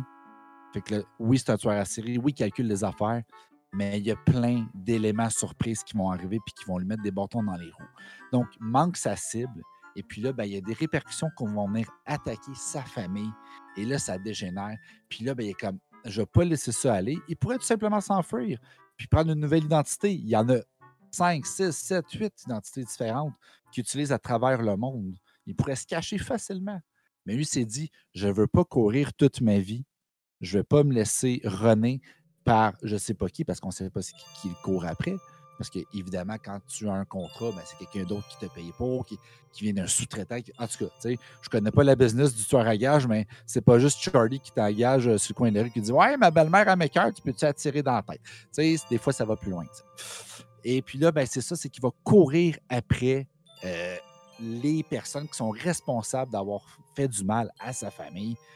Et euh, je veux dire que c'est un film qui est vraiment euh, difficile à regarder parce que, comme j'ai dit auparavant, c'est pas. C'est pas un film qui est parfait avec, il fait ses techniques de combat, puis, il mange pas de coups, puis tout est, à la style un peu euh, James Bond ou un genre de Born euh, Ultimatum ou peu importe. C'est vraiment, il fait des affaires, il y a des trucs qui dérapent, ça marche pas, il faut qu'il se reprenne, il se sauve, il revient, il enquête sur des personnes, il se fait compter des pipes, il, il s'en passe vraiment beaucoup d'affaires. Il y a beaucoup de contenu dans le film. Mais ce que j'ai vraiment aimé, c'est qu'à donné, il rentre dans une maison, puis il se bat. Je pense que c'est- je compte un Polynésien, je ne suis pas trop sûr. Mais il en mange une tabarnak. là. Il passe à travers les murs, se fait ramasser dans le frigidaire. Le frigidaire tombe dessus, il y a un couteau dans la main. Il ressort de là, il est magané. C'est quasiment s'il manque pas un œil. Mais il se défend du mieux qu'il peut, puis il finit par y en coller ça. Mais tabarnak, c'est sa peau des fesses en esti. Puis ce combat-là, pour vrai, il dure 10 minutes et c'est une des plus belles chorégraphies de combat que j'ai pu voir dans les dernières années. Je capotais. Chaque coup qui était donné, autant pour l'adversaire que pour notre protagoniste. J'étais comme, hey, ah, hein! Je sais qu'elle m'imagine déjà sur le bout de mon siège. J'étais comme, et sacrément, ça va pas bien finir. Il va, crever là. Eh non, man. Et donné, il mange une patte de table dans le dos. Ça y passe à travers le corps. T'es comme, tabarnak. C'est- débile mental, pour vrai. C'est un bon film d'action, c'est un bon thriller psychologique. Ça sort vraiment de l'ordinaire des films de tueurs qu'on a l'habitude de voir. Tu des, assassins parfaits qu'on connaît. Là, c'est vraiment autre chose. C'est vraiment, ça explique comment ça peut déraper d'être un tueur à gage. Que c'est pas juste je me cache, je tue quelqu'un, j'en- j'encaisse mon argent, puis ciao bye, euh, next target. C'était quelque chose. Ça m'a tenu en haleine sur un méchant temps. Je m'attendais à rien parce que le film, il était annoncé quoi le mois passé? C'était sur Netflix? Je dis, bah, c'est Michael Fassbender, c'est David Fincher, c'est sûr ça va être bon.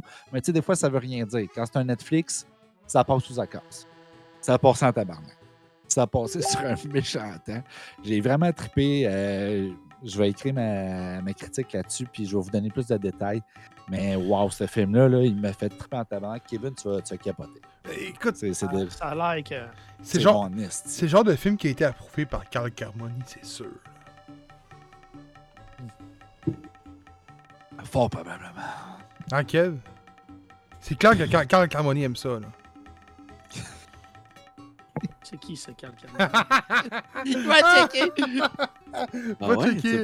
Va checker Carl Kev, ça vaut la peine d'aller checker. Carl Carmoni Ah, était le champion québécois de Money Pot, de Mini Pot. Ah, Oui. je l'entends encore à TQS. Celui dans. Vous connaissez de son nom, man? Carl oui, c'est- connu. Carmoni! Je l'ai comme ami Facebook, il mon gars, le gars, là. Ok, ouais. Hey, guys, on n'a même pas. T'as dit Carl, puis je viens de penser à ça. Carl Tremblay? Carl Tremblay, Ouais, man. On va parler de. Wow! Effectivement. On n'a pas parlé de ça lundi.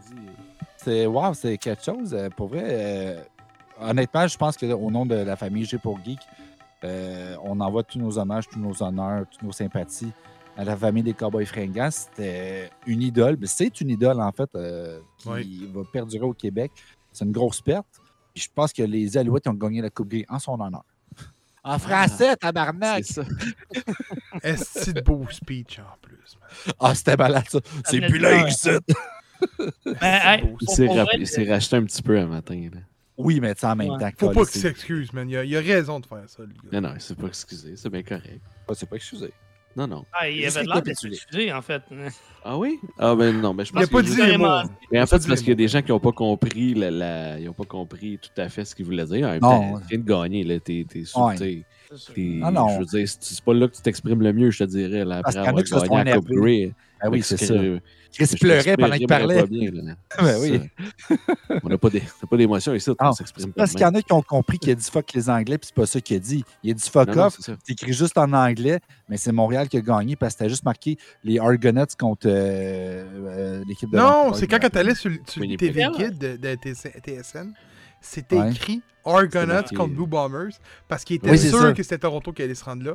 Quand ils se sont Ouais. rendus à Toronto contre l'équipe, il n'y avait aucune écrit en français quand la Ligue CFL était... Puis encore à ce jour, en ce moment, qu'on nous qu'on fait- on filme le lundi, là, la CFL n'a même pas encore remercié ou félicité les Alouettes en français sur leur page euh, X. En même temps, tu vas à Toronto, puis il n'y a pas grand-chose en français, point. Là, fait que, Ouais, mais Oui, t'es mais- une ligue La bilingue. CFL, tout court. Ouais. la CFL, c'est une ligue bilingue dans un pays bilingue. Ouais, mais c'est même pays qui est si- bilingue, c'est ça qui devrait, être, qui devrait prévaloir, mais je te dis que même à Toronto, il n'y a rien de bilingue. Mais Ouais. tu sais, même si les Alouettes n'avaient pas été présents à la Coupe Grey, il aurait dû avoir des signes en français parce que Oui, des francophones, il y en a d'un océan à l'autre. là. Il y en a de- à travers le pays.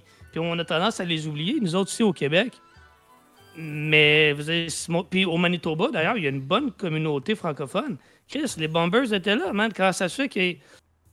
Fait que, je sais pas. écoute, je serais peut-être pas allé jusqu'à crier comme ça à, à TV. Je suis bien content qu'il l'ait fait. Ce gars-là, il a, il, il a- il a des couilles en terre, man, puis je le Ah, félicite pour ça. Mais euh, c'est pas normal. C'était pas normal que la CFL, à ce point-là, manque de respect pour les francophones. là.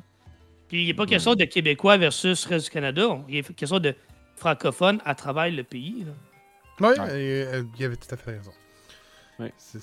Mais pour revenir au cowboy, juste deux petits mots là-dessus. Là, pour vrai, oui, là. vas-y.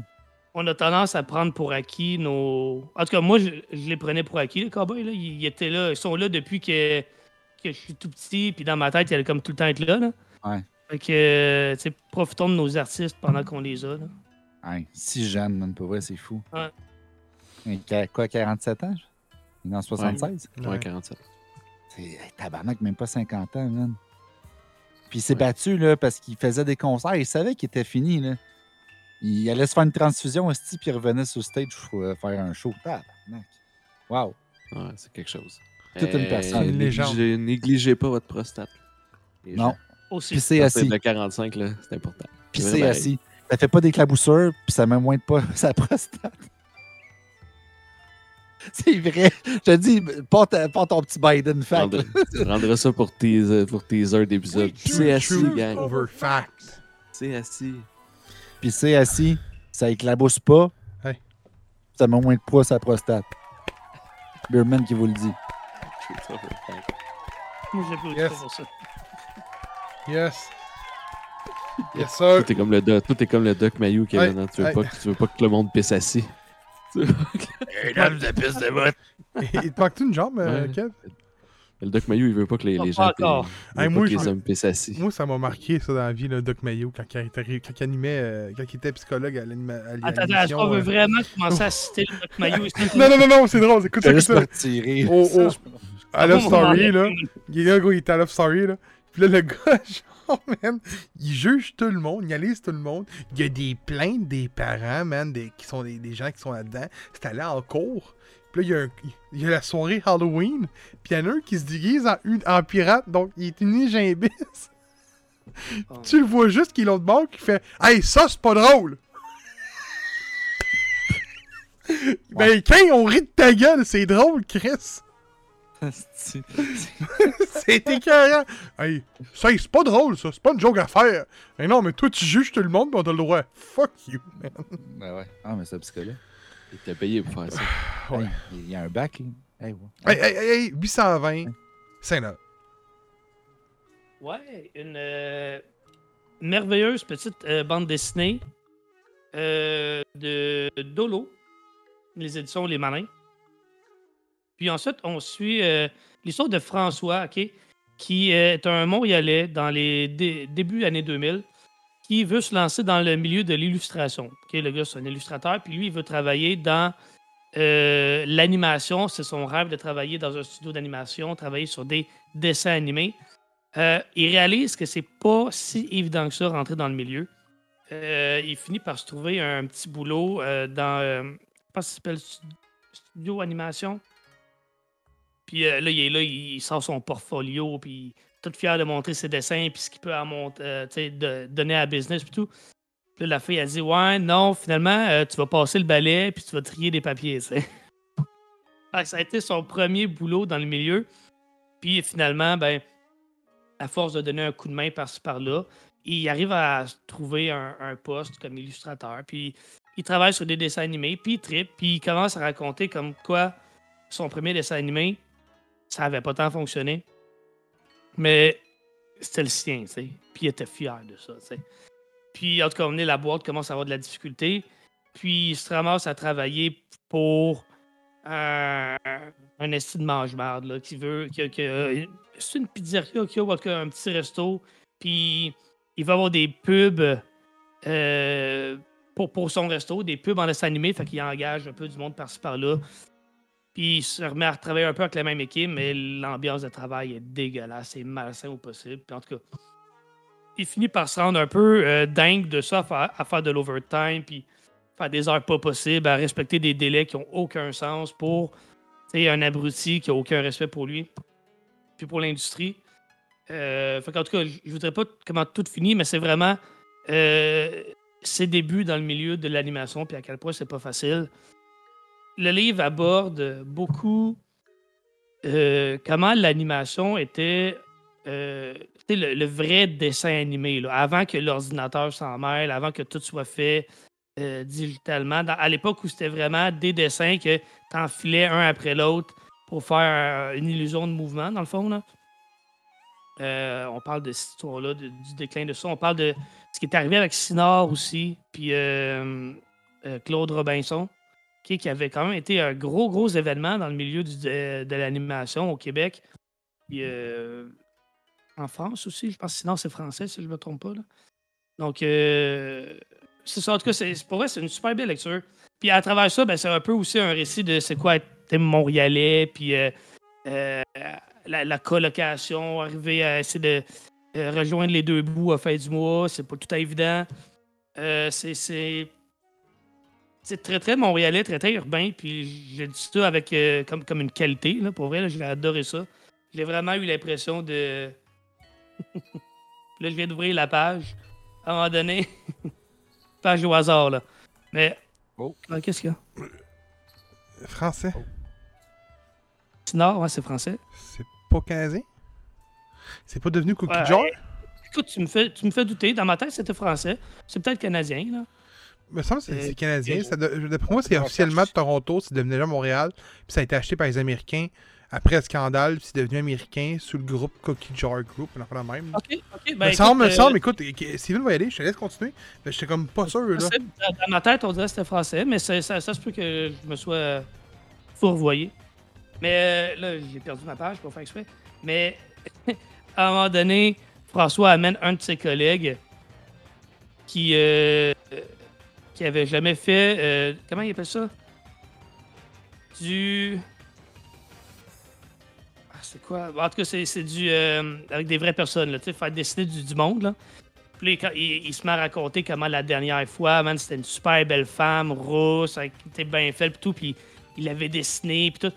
Puis là, il amène son ami qui a jamais fait ça de sa vie, puis c'est un gros monsieur qui est là, qui se déshabille, puis là, c'est, hilarant. Euh, fait que, en tout cas, c'est ça, c'est l'histoire un petit peu de c'est quoi être illustrateur, puis bref. Mais euh, moi, moi j'ai adoré. J'ai adoré, pour vrai. Euh, je pensais pas aimer ça à ce point-là. J'étais pas sûr dans quel genre de lecture que je me lançais, en fait, avec ça. Mais euh, a été une très, très belle surprise.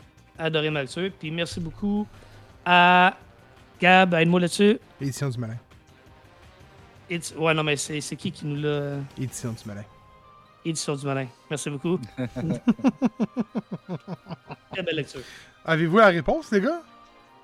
Ben, moi, j'ai checké pour Cookie Jar, vu que tu me parlais de ça, puis effectivement, c'était connu sous le nom de Sinor avant, euh, DHX Media, qui était situé à New York, puis qui maintenant est installé à Montréal, qui est devenu une compagnie canadienne.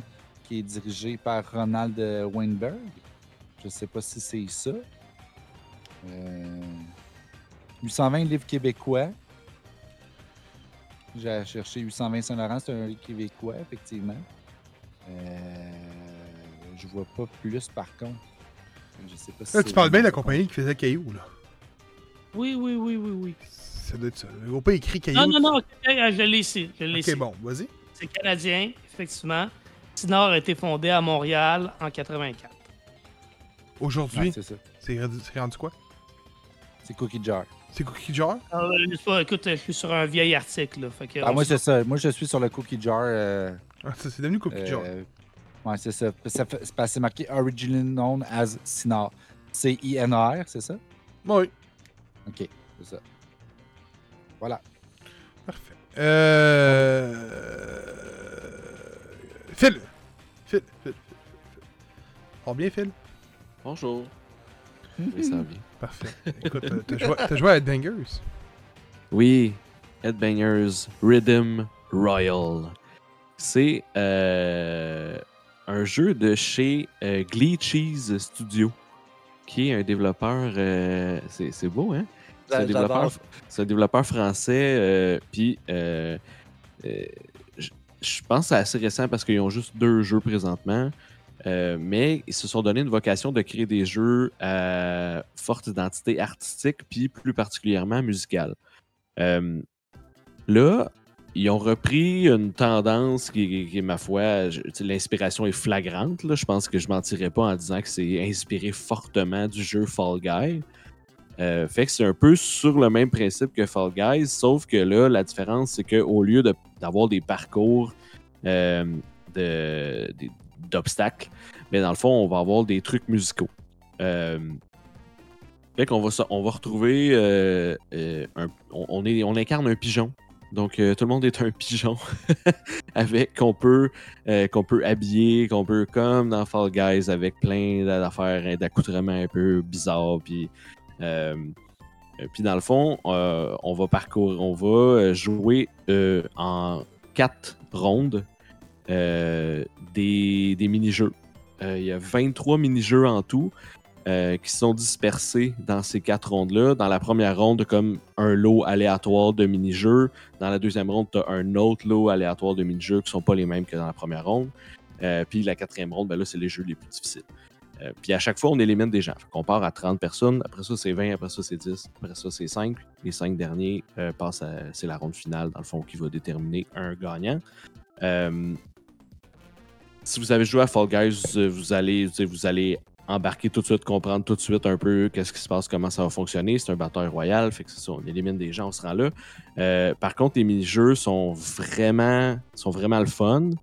Euh, Il y, en a- y en a 23 différents. Il y en a qui se ressemblent un petit peu sous d'autres formes, mais en général, c'est vraiment des affaires super cool. Fait qu'on a des jeux, tout, est, tout est vraiment auditif. Là.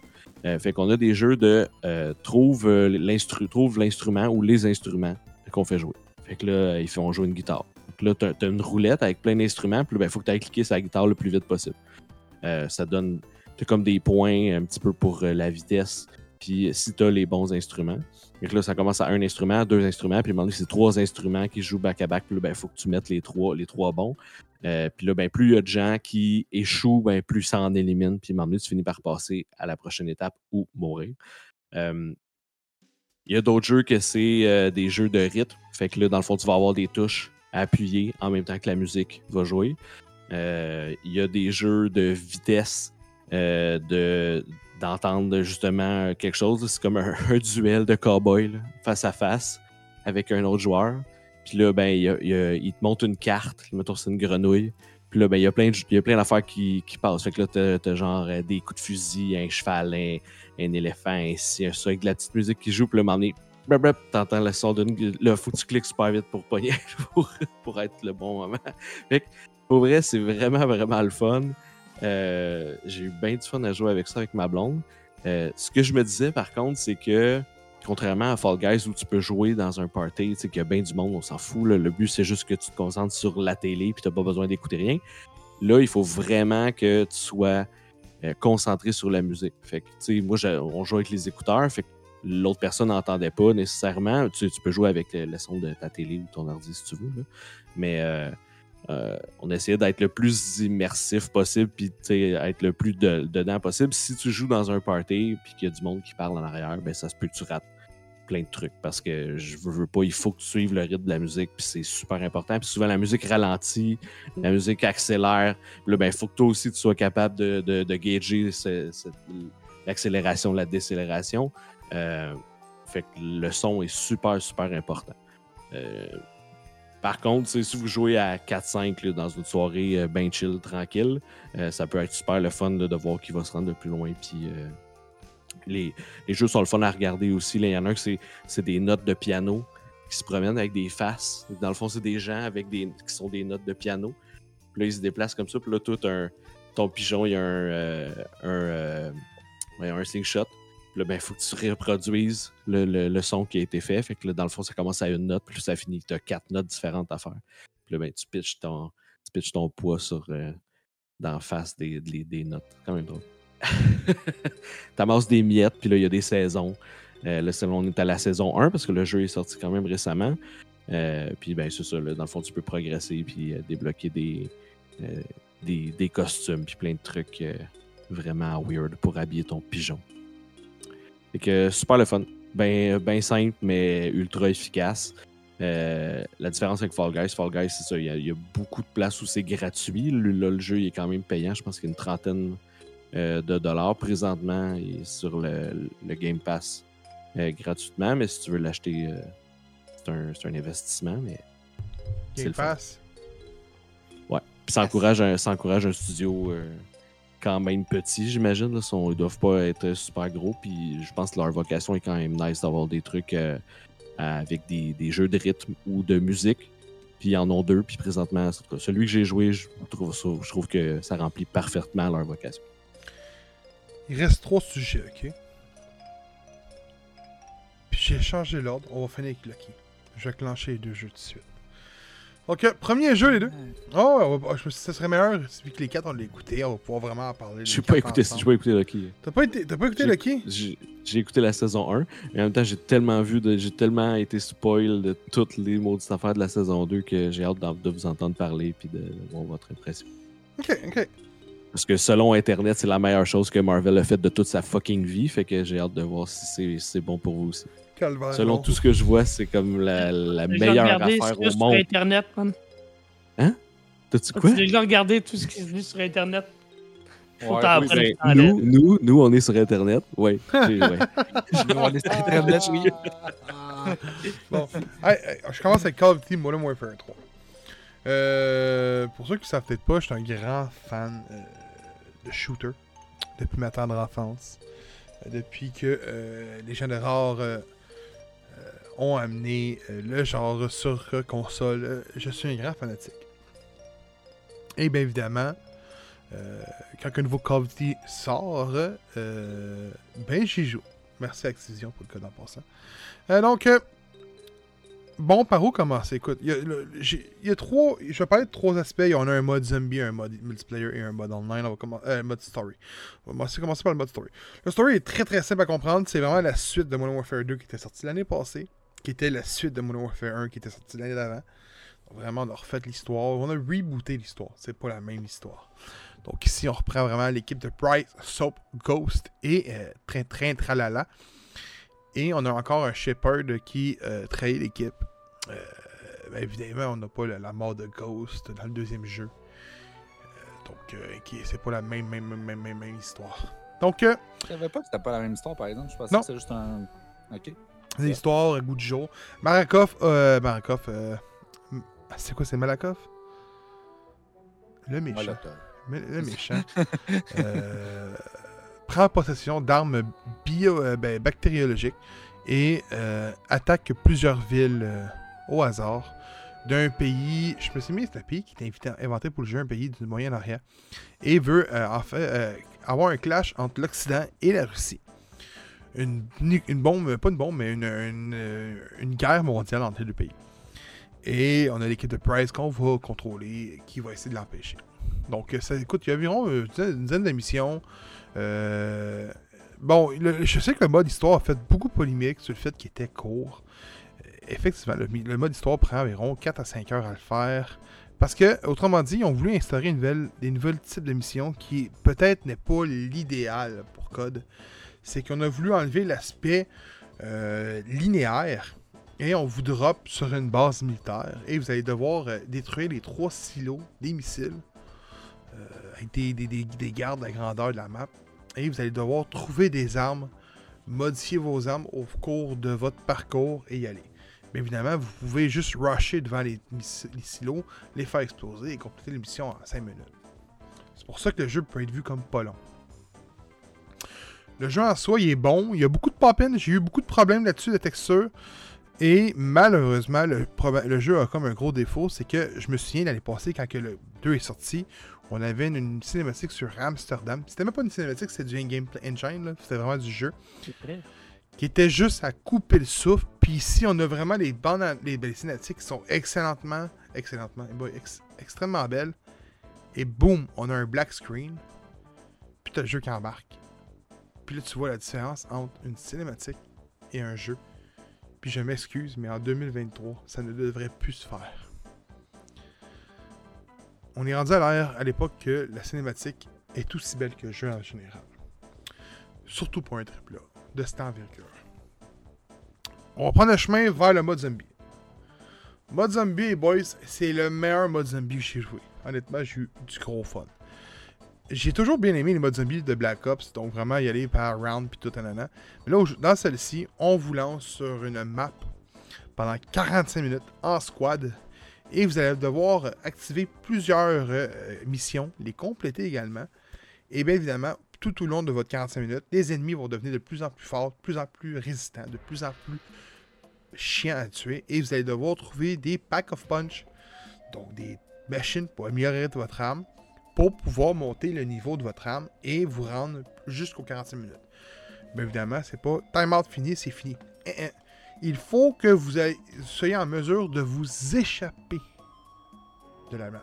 Donc, de vous extraire. Et vous allez voir, il y a des points d'extraction que vous allez trouver et euh, les suivre. Bien évidemment, c'est très très difficile. Euh, ça pourrait être vu comme très très difficile. Moi, pour ma part, j'ai fait 6 games zombies et je me suis extrait 5 fois sur 6. Mes chums sont bons, que ça va aider, mais euh, c'est très plaisant pour vrai. Tous les aspects que ça peut amener, tu peux même euh, grinder tes armes pour dans le multiplayer. Fait que c'est très très plaisant. Ce qui amène au multiplayer, qui est le meilleur multiplayer que j'ai joué. Le gars qui va te dire le online est pas bon, c'est parce qu'il est pourri à code. Je m'excuse. Quelqu'un qui dit qu'en de code est pas bon, là, c'est parce qu'il est pourri. Je m'excuse. C'est- directement ça. C'est un jeu, le gameplay est extra. le, gameplay est rapide. C'est. Man, c'est les maps du 2, c'était excellent, man. C'est sûr qu'il y a des problèmes de spawn, ça, je suis entièrement d'accord. Parce qu'il y a certaines maps comme Rust qui ont gardé les spawns du jeu original. Fait que, évidemment, ben, tu peux coller une nuke assez facilement. Mais sinon, man, c'est rapide, là, c'est très fluide. C'est très beau visuellement aussi. Fait pour moi, moi pour vrai, Modern Warfare 3 est un très bon jeu. Malheureusement, c'est le prix qui fait mal un peu ici. Là. Écoute, euh, 90$ plus taxes, man. euh, c'est 92, là, mais pour. euh, pour un jeu qui pourrait être légèrement vu comme que l'autre, c'est ça qui est un petit peu plate, mais. Il reste malgré tout un très bon jeu, un très bon jeu de tir. Et malgré tout, que euh, c'est encore les FPS qui mènent le monde, les boys. Ça le sera toujours. c'est trop le fun de ré- réaliser des guerres, péter du monde, puis avoir du fun sur des noobs. Oh, C'est vrai, les gars, c'est vrai, je vous dis la vérité. euh, je pensais que tu t'en allais complètement ailleurs quand tu as dit FPS. Je pensais que tu allais parler de performance. Puis c'est comme, ouais, t'as peu, là. hein. First person shooter. Oui, non, ben j'ai compris correct, par après. là. Mais à ma défense, c'était. euh, Ouais, ouais, ouais, ouais. Je suis entièrement Puis à ta défense, ça m'aurait pas surpris que Gab dise ça aussi. Ah, ben. Que les FPS viennent de mort. Mais dans tous les deux cas, c'est hein, c'est quand même le vrai. C'est quand, même le- quand même un fait. Ben écoute, si Zelda gagne le jeu de l'année, on s'en reparlera. Là. Oui, c'est vrai. Ah, on a quand même détruit Redfall pour du 27-28 FPS. Oui, mais là, attends. c'est- c'est- pas tant le nombre de FPS que la stabilité aussi. on a quand même, le, le monde a quand même détruit Starfield pour les FPS. Oui. Puisque je ne suis pas d'accord. Mais oui, oui, c'est vrai, t'as raison. Mais, Euh. si, mais si Zelda, si Zelda était au PC, ça serait une autre histoire. Là, Ah, ben on oui, parlerait ben oui. d'FPS. Là, Oui. Z- Zelda est à la Switch. La Ben, tu Switch, tu on peux- se fout du tu- FPS. Tu peux, tu peux faire aussi comme, euh, comme PlayStation, puis euh, annoncer P- euh, The Last of Us Remasters pour PS5, puis skipper PC. C'est une bonne idée, ça aussi. C'est très Après, bon. la- après ce qu'ils ont fait comme gaffe c'est- avant. ouais, c'est ça.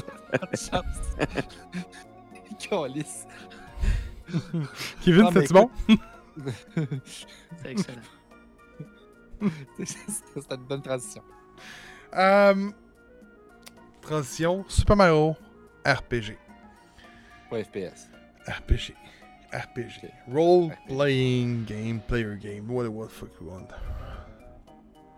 Euh. Role play game, arrêtez. Euh. Je pensais que c'était Royal Peach euh, Grand Castle. Grand Castle Callis. Euh. Il y a juste Kevin qui a pas joué au jeu, right? Ah ben l'ancien, là, j'ai joué, j'ai pas joué de nouveau. Ça. Mais dans, je sais que Steven, t'as peut-être pas joué au nouveau, là, mais t'as joué à l'ancien. Ouais. Phil, je sais qu'il a un peu joué. T'as tout avancé depuis qu'on s'est revu, euh, Phil? Bon, ok. Non. Phil a joué un peu au, au nouveau, il a pas joué, il a joué à l'ancien. Euh, Ke- Kevin, pour vrai, là, Mhm. je vais essayer de te le vendre, ok? Ah, Vends- Vends-moi les, man. C'est du Mario. Fait que, tu sais, faut que je le de suite, là. Ouais, c'est ouais, pas Non, ouais. ah, ah, ok, ok, Non, on non, a un non. bémol là. Mario RPG est l'un des meilleurs jeux qui a été fait sur Super Nintendo. Puis est encore, malgré tout, un des meilleurs jeux qui a été fait sur Switch.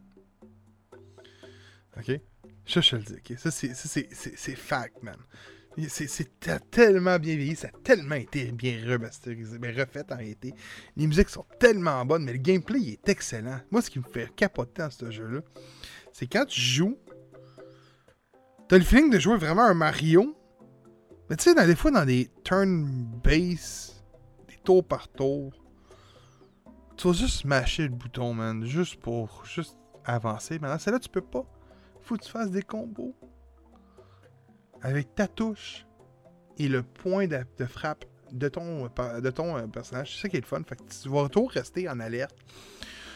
Tu vas rencontrer la, la- la- tu vas rencontrer c'est qui Gino euh, je- euh, sais pas euh, comment il s'appelle le genre de nuage tétard là je me souviens du quand que t'apprends que c'est Malo. Malo quand t'apprends que c'est pas un un, un, un, Gino. un- c'est- Ah, mais Gino Gino, c'est l'autre. puis... Non, non, Gino, c'est l'autre. Hein? Eh Ben non. s'appelle Gino. C'est pas c'est ça? quoi Ah, c'est quoi son nom Ben, la petite poupée c'est Gino Ouais, c'est ça. ah, c'est C'est Gino Geno. là. c'est Gino ouais c'est ça Ok. Non, mais moi, je- moi je- j'imagine. Gino, c'est là. écœurant. ben Ouais. oui ben oui ben oui Gino c'est Mais c'est Malo. mais c'est c'est Geno en réalité ouais c'est Geno G G E N O là.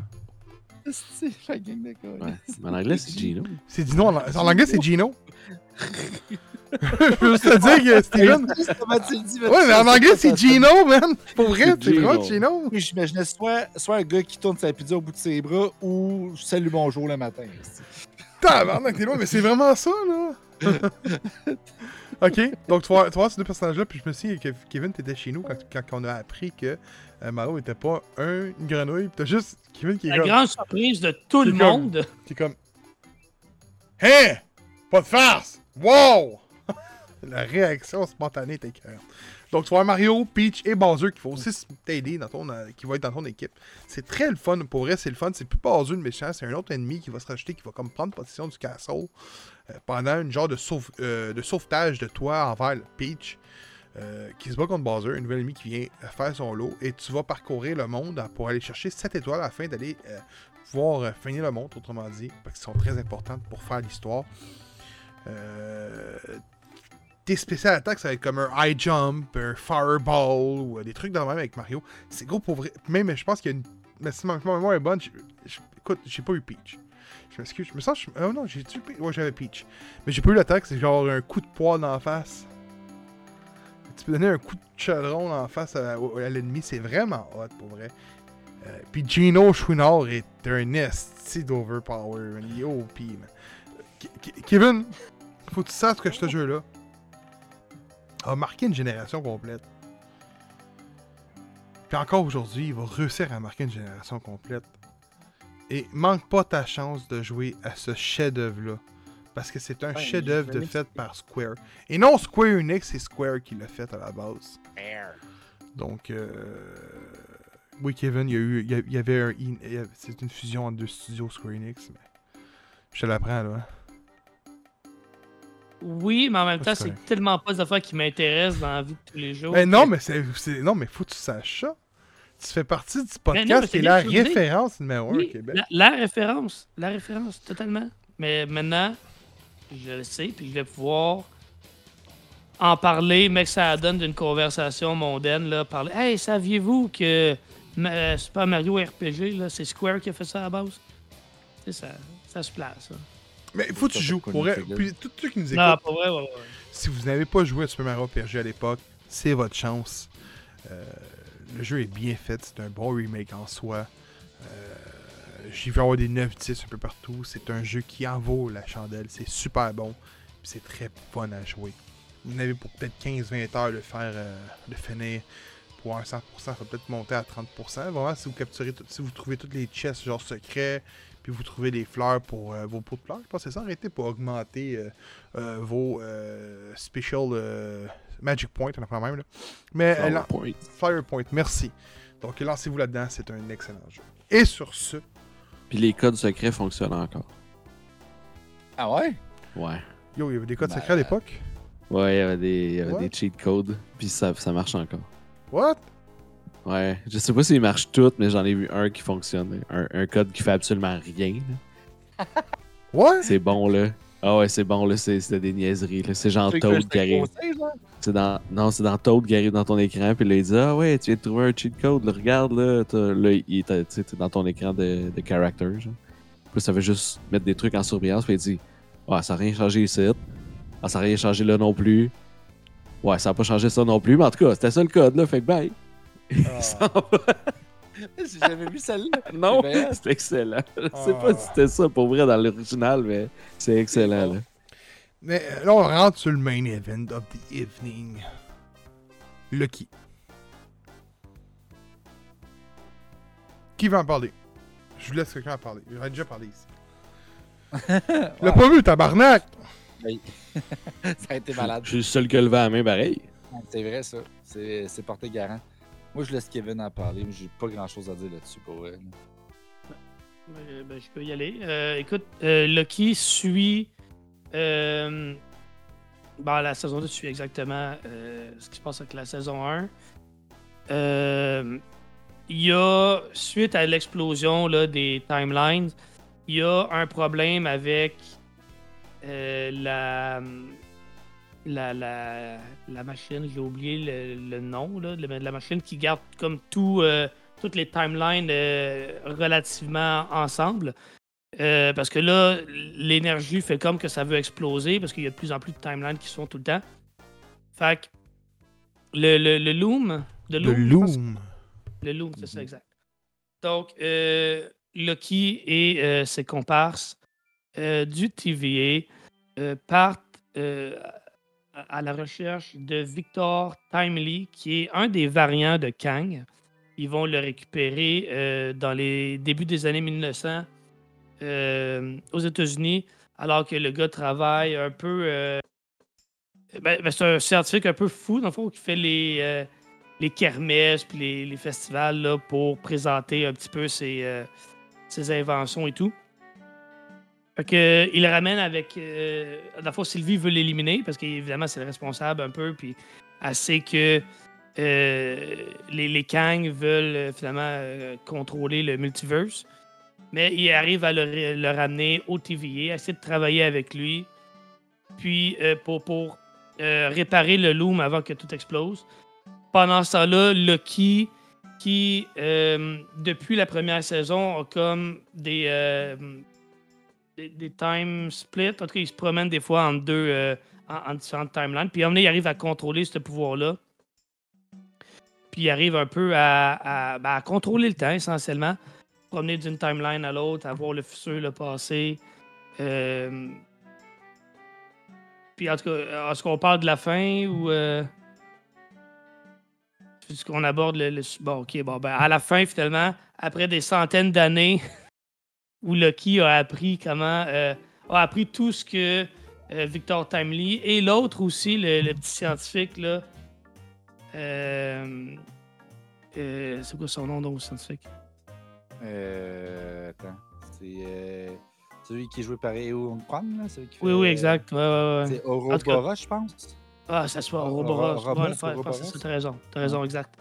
Donc, euh, il, a- il- il finit par apprendre toutes les, les- ses connaissances, parce que en, en recommençant puis en répétant l'histoire continuellement, il n'arrive pas à, réparer le loom. Donc, euh, il, passe des centaines d'années à apprendre tout sur la, physique quantique, puis les, les, ça, puis pour euh, être aussi connaissant que, que les autres il arrive à réparer le loom, ou il pense réussir à réparer le loom, mais finalement, ben, ça ne fonctionne pas. Et donc, envers et contre tout, euh, Lucky va éventuellement là, devenir un peu le nouveau, euh, le nouveau euh, Timekeeper, le nouveau euh, The One Beyond Time. En fait, tu le vois dans une image là, qui est assez grandiose, on va se le dire, là, où il maintient toutes les timelines ensemble, puis il devient comme le, ça, le gardien du temps, dans le fond le gardien du multiverse. C'est une présentation très, très, très sommaire. là. C'est sûr que je pourrais parler de tous les, euh, tous les développements qu'il y a avec Morbius, avec euh, les différents euh, employés du TVA. Il y a une scène, entre autres, qui avait fait beaucoup parler quand l'épisode était sorti. C'est-tu dans l'épisode 4 ou 5? Je suis pas certain. Une scène qui était assez dark. Puis en la regardant, j'ai dit, oh, wow, ok, ça, c'est bon contenu. C'était vraiment le fun de voir que la série était allée jusque-là. Après, sais, je- j'avais pas trippé sur la première saison. J'avais aimé ça, I guess. C'était correct, mais j'avais pas trippé. Fait que, euh, j'avais pas des grosses attentes pour la deuxième saison. Puis, je pense que ça a répondu à mes attentes. C'était pas élevé, mais ça a répondu à mes attentes. Euh, je vois pas ce que le monde. Puis je, je dis ça dans la façon la plus respectueuse possible, là, mais je vois pas ce que le monde voit dans cette série-là. Honnêtement. je, je- je sais que tu penses à peu près comme moi en plus. Mais, tu sais, le monde qui dit que c'est la meilleure affaire que le MCU a faite post-endgame, vous pouvez pas être sérieux, là. Impossible que vous soyez sérieux, là. Je veux dire, vous le six mois, on a eu Gardien 3, là. Je veux dire, come on, là. Mais. Spider-Man? Spider-Man était bien meilleur que ça, je m'excuse. là.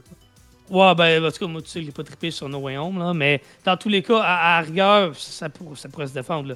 Mais, euh, je sais pas, écoute, tant mieux pour ceux qui ont trippé, honnêtement. Puis, j'ai pas détesté mon parcours avec Lucky saison 2, mais euh, je vois juste pas le, le petit, le petit plus, la petite magie que le monde a vu Mm. dedans, qu'ils ont fait tripper, là. Moi, c'était pas là pour moi. On dirait que c'est dur à analyser. Tu sais, je, je- je prends tous les éléments séparément, puis je suis comme, le casting, il est super. Tu sais, la prestation de, de Jonathan Major quand il fait euh, Tom euh, Timely, là. tu sais, il, il bégaye un peu, puis il cherche ses mots, puis tu vois qu'il est comme vraiment, tu sais, il est pas là, le gars, il est space en tabarnak, puis il joue super bien. Tom Hiddleston, qui joue le qui à merveille comme d'habitude, puis c'est vraiment cool. Ils ont tous des bons rôles. La Le Lucky check du. MCU, je tiens à le préciser. Oui, oui, oui, oui, parce qu'on Oui, s'entend veut- que... ouais, c'est c'est là que Gab, c'est là que Gab a son oui, bémol, je ben, moi pense. aussi. Puis, tu sais, je veux dire, comme, enfin, oui, il fait quelque chose d'important, c'est-à-dire contrôler les timelines, mais on s'entend que jusque-là, c'est pouvoir. Tabarouette, t'es le dieu de la malice. Tabarnak qui manque de quoi. Tu sais, c'est- à part te téléporter, puis euh, genre faire des doubles de toi comme si c'était Naruto, là, je sais pas trop, là. Tu sais, maintenant, là, Mais, mais ça a bien commencé, là. Oui, mais c'est ça. Il y, a, y a tous les éléments sont là, tu sais, comme quand tu la décris, puis tu la regardes, t'es comme, hey, c'est bon, tu sais, c'est le fun, c'est vrai, tu sais, contrôle le temps, euh, il arrive plein d'affaires que comme, oh shit, surprise, le Timely, il disparaît, euh, tu sais, il arrive plein de trucs vraiment cool. T'es comme, hey, Loki prend enfin un rôle important, mais quand tu regardes la série de la première minute jusqu'à la dernière, il y a plein de moments qui sont lourds, il y a plein de répétitions, il y a plein de, de longueurs qui font que, Chris, est-ce que ça aurait peut-être pu être un film à la place? Puis c'est souvent ça, on le dit depuis peut-être au moins un an facile. Il y a bien des affaires qui sont une série qui aurait dû être un film et vice-versa, un film qui aurait dû être une série parce qu'il y avait trop de contenu. Ben, OK. Mettons moi et peut-être Phil et Kevin. Sauf J'ai jamais entendu Phil Euh. dire ça encore, puis Kevin non plus. Ben, en tout cas, sais, je veux dire, les deux connaissants de Marvel, je pense qu'ici, c'est toi puis moi, fait que ça fait 50-50 au pire. Ouf! Euh, Phil, il y a- des crises de grosses connaissances. Ok, Phil, est-ce que tu Ben oui, mais? Mais non, mais je les ai pas écoutés. Fait que je Non, non, non, non, en termes de comic book, je parle, là. Il y a, il y a des, il y a des Admettons, bonnes références, ce gars-là. Là. Admettons Eternals, t'aurais-tu fait une série à la place d'un film? Euh, je suis pas sûr. Ok, t'aurais rien fait. Mais admettons, oui, si t'avais le choix c'est ça, j'aurais rien. Ouais, non, j'aurais fait un- là. J'aurais fait un film. J'aurais laissé le film. Là. Non, je sais pas. Je l'ai pas vu. Je, sais- je peux Ben, pas ben écoute, écoute, écoute. Ça m'intéressait pas au départ. Là, fait que j'étais. Mais, Mais- je suis vraiment, vraiment très, très en retard. Là, parce Phil, que Phil, t'as-tu écouté Eternal? Ça n'a aucun sens. Eternals, t'as-tu Non. écouté? Non, non, non. Mais t'as beau faire un film, une série, si tu sais pas ce qui se passe avec le petit gros céleste qui sort du sol, euh, si même 5 ans après, ça sert à rien de le faire finalement. Ah, C'est- ouais. Ouais, mais ça, c'est pas de la faute d'Eternals, qu'il c'est de la faute de tous ceux qui sont venus après. là. Ouais, mais c'est ça, mais c'est qui, c'est qui gère cet univers-là? Ah. C'est. Tu sais? non, mais qu'on est. C'est vrai. Ouais, c'est qu'on a de la misère à le tie-in un peu. Là. Il y a comme tellement d'affaires que c'est sûr que c'est difficile à tout, tout réussir, à tout mettre, à tout tisser les liens. Là. Mais- Mais tu sais, je parle pas juste de Marvel non plus. Il y a bien des séries qu'on a regardées de n'importe quoi que ça aurait pu être juste un film. Puis tu sais, on l'a souvent dit, genre, Hey, c'était trop Vice-versa, long. oui, ça, je suis d'accord. là. Écoute, écoute. Loki, la saison 2 est meilleure que la saison 1. Ça, Moi, je vais l'écouter parce que j'ai adoré la saison 1. Écoute, c'est- ça. Euh, le monde a aimé, je sais pas pourquoi. On dirait que le monde a une fascination envers l'acteur, probablement plus qu'autre chose. Qu'il faut pas oublier qui met fin à euh, Kang, à Jonathan Major en tant que Kang. Parce que, ben. On sait tout pourquoi. On n'en reparlera pas encore aujourd'hui. Euh, mais est-ce que la série est bonne? La série en soi est bonne. Moi, j'ai toujours déploré, puis je le déplore encore aujourd'hui. Euh, Tom, euh, Tom a fait un bon Lucky dans le sens qu'il a fait son rôle que je pense qu'il devait être écrit, puis il l'a bien incarné. Par contre, la personne qui a écrit son rôle l'a comme juste. a juste pas compris comment était Lucky. Parce que le personnage de Lucky est très mal écrit. Et ça revient un peu à ce que je veux dire. Parce que Phil, je prendre les mots de Phil. Le monde dit que c'est ça qu'il y a de meilleur qui a été fait quasiment, puis tout, ainsi de suite. Ben là, j'ai vu du monde dire que Lucky était le personnage le mieux écrit dans l'univers du de James C.O. Et je m'excuse, c'est probablement le personnage qui s'éloigne le plus de son adaptation comic book, ce qu'il n'y a pas dans l'univers. Ils, l'ont- ils ont, ils marqué ça, oui, mais en même temps, tu sais, je, je l'ai pas vu, là, fait que je peux pas, je peux pas en parler. J'ai vu la première saison, puis je comprends que c'est un Loki qui comprend absolument pas qu'est-ce qu'il fait là, mais en même temps, c'est, hors, c'est hors de tout, là. Le temps, là, puis ces affaires-là, c'est plus fort que n'importe quel dieu, que n'importe quelle affaire. Je veux dire, il est dans une affaire qui, il peut, qu'est-ce qu'il peut changer là-dedans? Qu'est-ce qu'il peut faire d'autre que de devenir le gardien, Oh. du- genre devenir le- celui qui garde tout. là. Moi, je trouve que ça. Dans le premier épisode de la saison c'est 2, une bonne fin, Ouais, tu sais. le Ça, premier épisode de la saison 2 il contrôle le temps. Ouais, mais c'est ça. Mais, mais là, ce que vous avez pas dit, c'est pourquoi il le fait. C'est pas, pas, par, pas juste par choix, tu sais. Non, C'est pas juste parce que- Ah. sais, Ben, c'est ça, c'est ça. C'est qu'il le fait parce qu'il il y a comme pas le choix, là. Oh! De ce Il que j'ai fait- compris, de ce que j'ai vu. Encore là, je, je Parce pense que sinon, pas, ils vont revivre le timeline de Kang, Ah ben- genre tout le temps, tout le temps. Puis ça va être la même histoire Ouais. tout le temps ou je sais pas Ouais. quoi. Mais Ouais, c'est ça. un peu, fait ouais. que- Mais- Mais il explique après pourquoi il le fait. Tu sais, genre, elle demande au bar Pourquoi tu fais ça? Non, mais c'est parce que tout va disparaître. Non, pourquoi tu fais ça?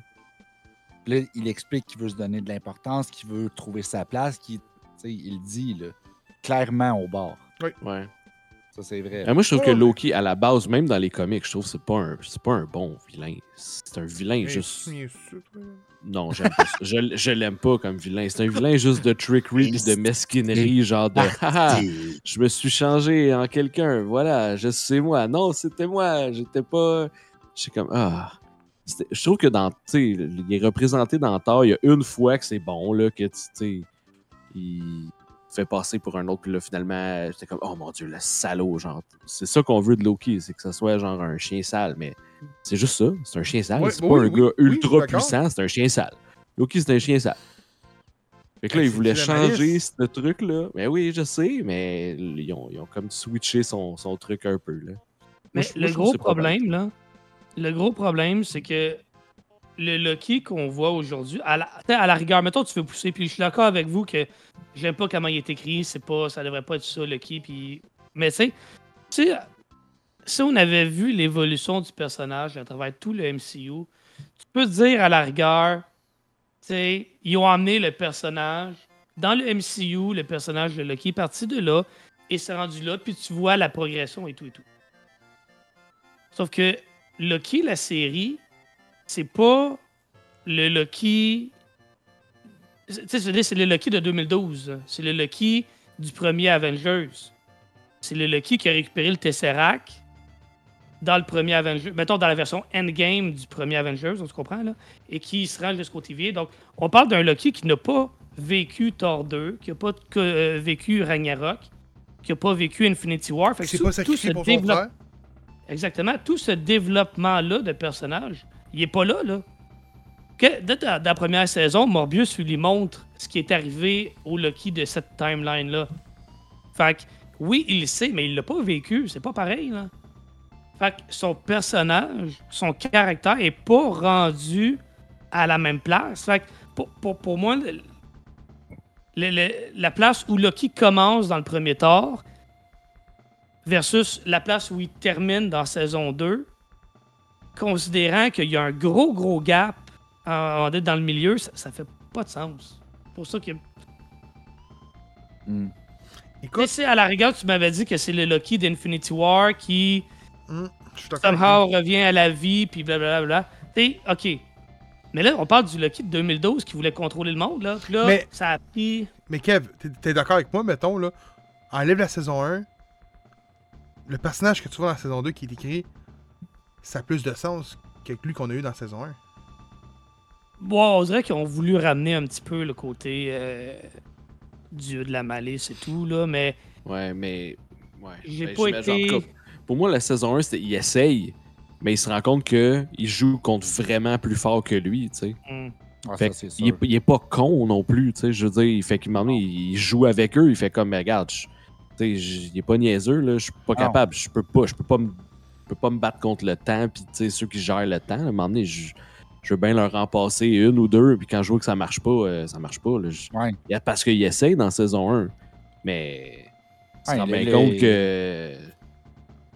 Non, un- comme tu dis, c'est un, un survivant. là, dans le fond, il Oui, va être ça. manipulé, il va faire ce qu'il a à faire pour Mais, avoir mais je suis sa place. mais je suis d'accord que c'est pas... euh, Mais ça, C'est ça. Le, le problème, je pense, c'est vraiment ce que Kevin a amené, là, comme quoi c'est pas le c'est pas ce- le Loki qui a cheminé Ouais. qui arrive là.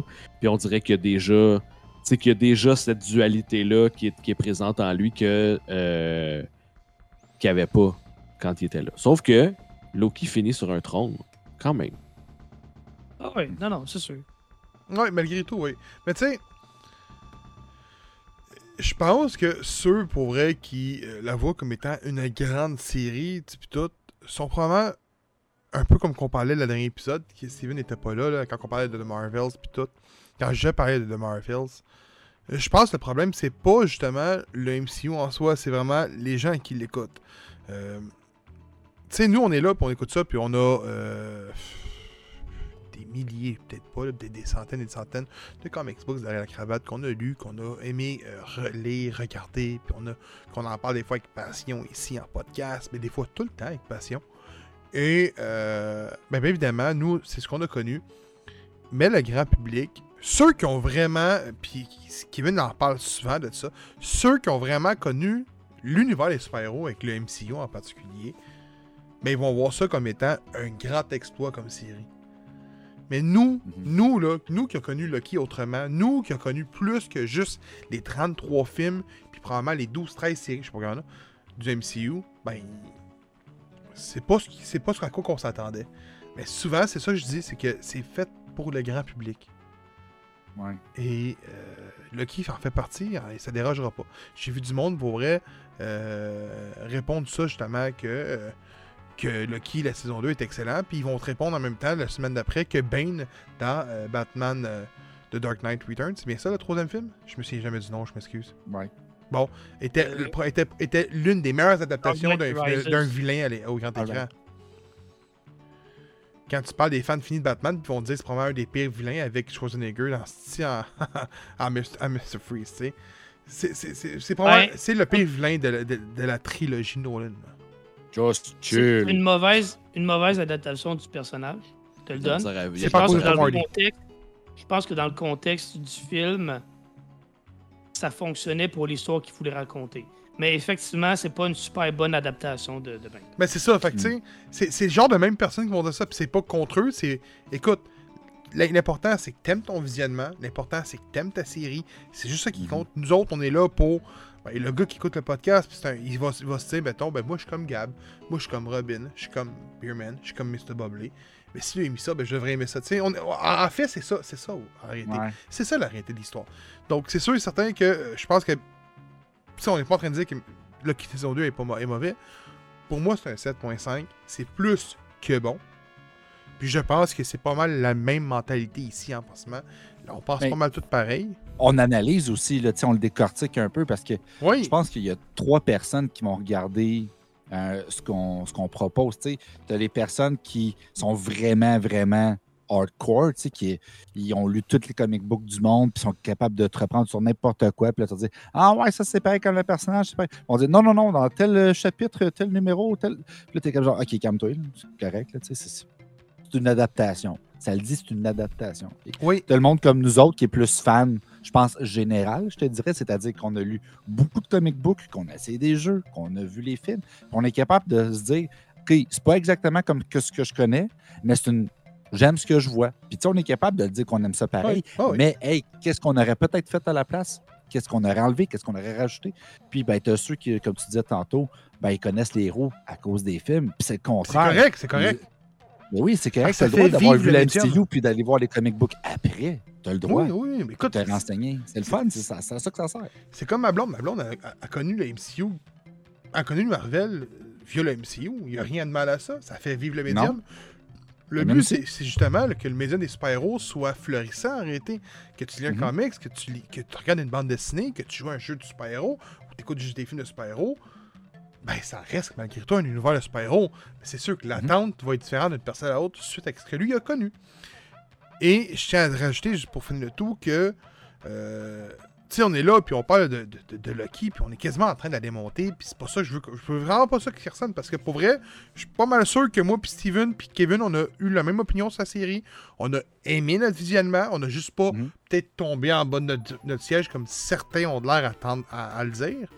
Ouais, ben c'est ça, c'est parce qu'on compare au fait que le monde dit que Hey, c'est la meilleure série de tout. Oh, et pour vrai, pour Oui, moi oui. qui l'a pas vu, là, j'ai vu, bon, vu je vois des réactions, Non, que, des réactions, que des réactions. Puis c'est, ça s'enflamme, là, puis il n'y a rien de négatif. Tout est genre, mon Dieu, c'est la meilleure itération, c'est la meilleure fin, c'est la meilleure affaire. Puis je- tu sais, je me suis fait spoil la journée, là, puis j'en ai vu pendant une semaine, puis j'en vois encore. là. J'étais tanné de le voir. Là. Mais la Mon raison, Dieu, là. mais ça va, là, revenez-en, je sais pas... euh, Mais Phil- Phil Phil a raison, parce que euh, si tout se concrétise, je dis bien si, on sait jamais ce qui peut arriver dans avec le, le futur, on est censé avoir un collaborateur d'informatique, et euh, qui est Mike, qui est Mike, qui a déjà fait partie du podcast en partant, puis lui, euh, je le vois écrire sur des affaires de, justement, de Lucky, puis il dit, man, c'est la meilleure affaire qui est jamais arrivée dans l'univers des super-héros, quasiment, là. Pourtant, man, pour moi, c'est c'est juste correct, tu sais. Puis, euh, sachez que, comme je dis, on est en train de la démonter, puis tout, puis c'est c'est- vraiment pas ça que je, je- je que, que ça laisse paraître. C'est parce que justement, on aime ça, décortiquer une série, puis qu'il y en a un qui donne une opinion, l'autre donne une autre opinion, l'autre apporte un point, l'autre apporte un autre point également, puis on est là pour ça. Puis, par contre, qu'on le veuille ou non, les séries qu'on écoute qui sont correctes du côté de Marvel, ben, si on voudrait vraiment démonter des séries pour le plaisir, ben, on irait chercher, mettons, comme, je pense, c'était quoi, DC Legend of Tomorrow, qui était probablement genre l'une des pires affaires que j'ai jamais vues au petit écran, tu sais. tu sais, des, des séries CW, là, tu sais. Fait j'ose dire CW parce qu'on était tous ici, puis on a acclamé avec euh, Solid Peacemaker, qui était. euh, Fuck, c'était bon.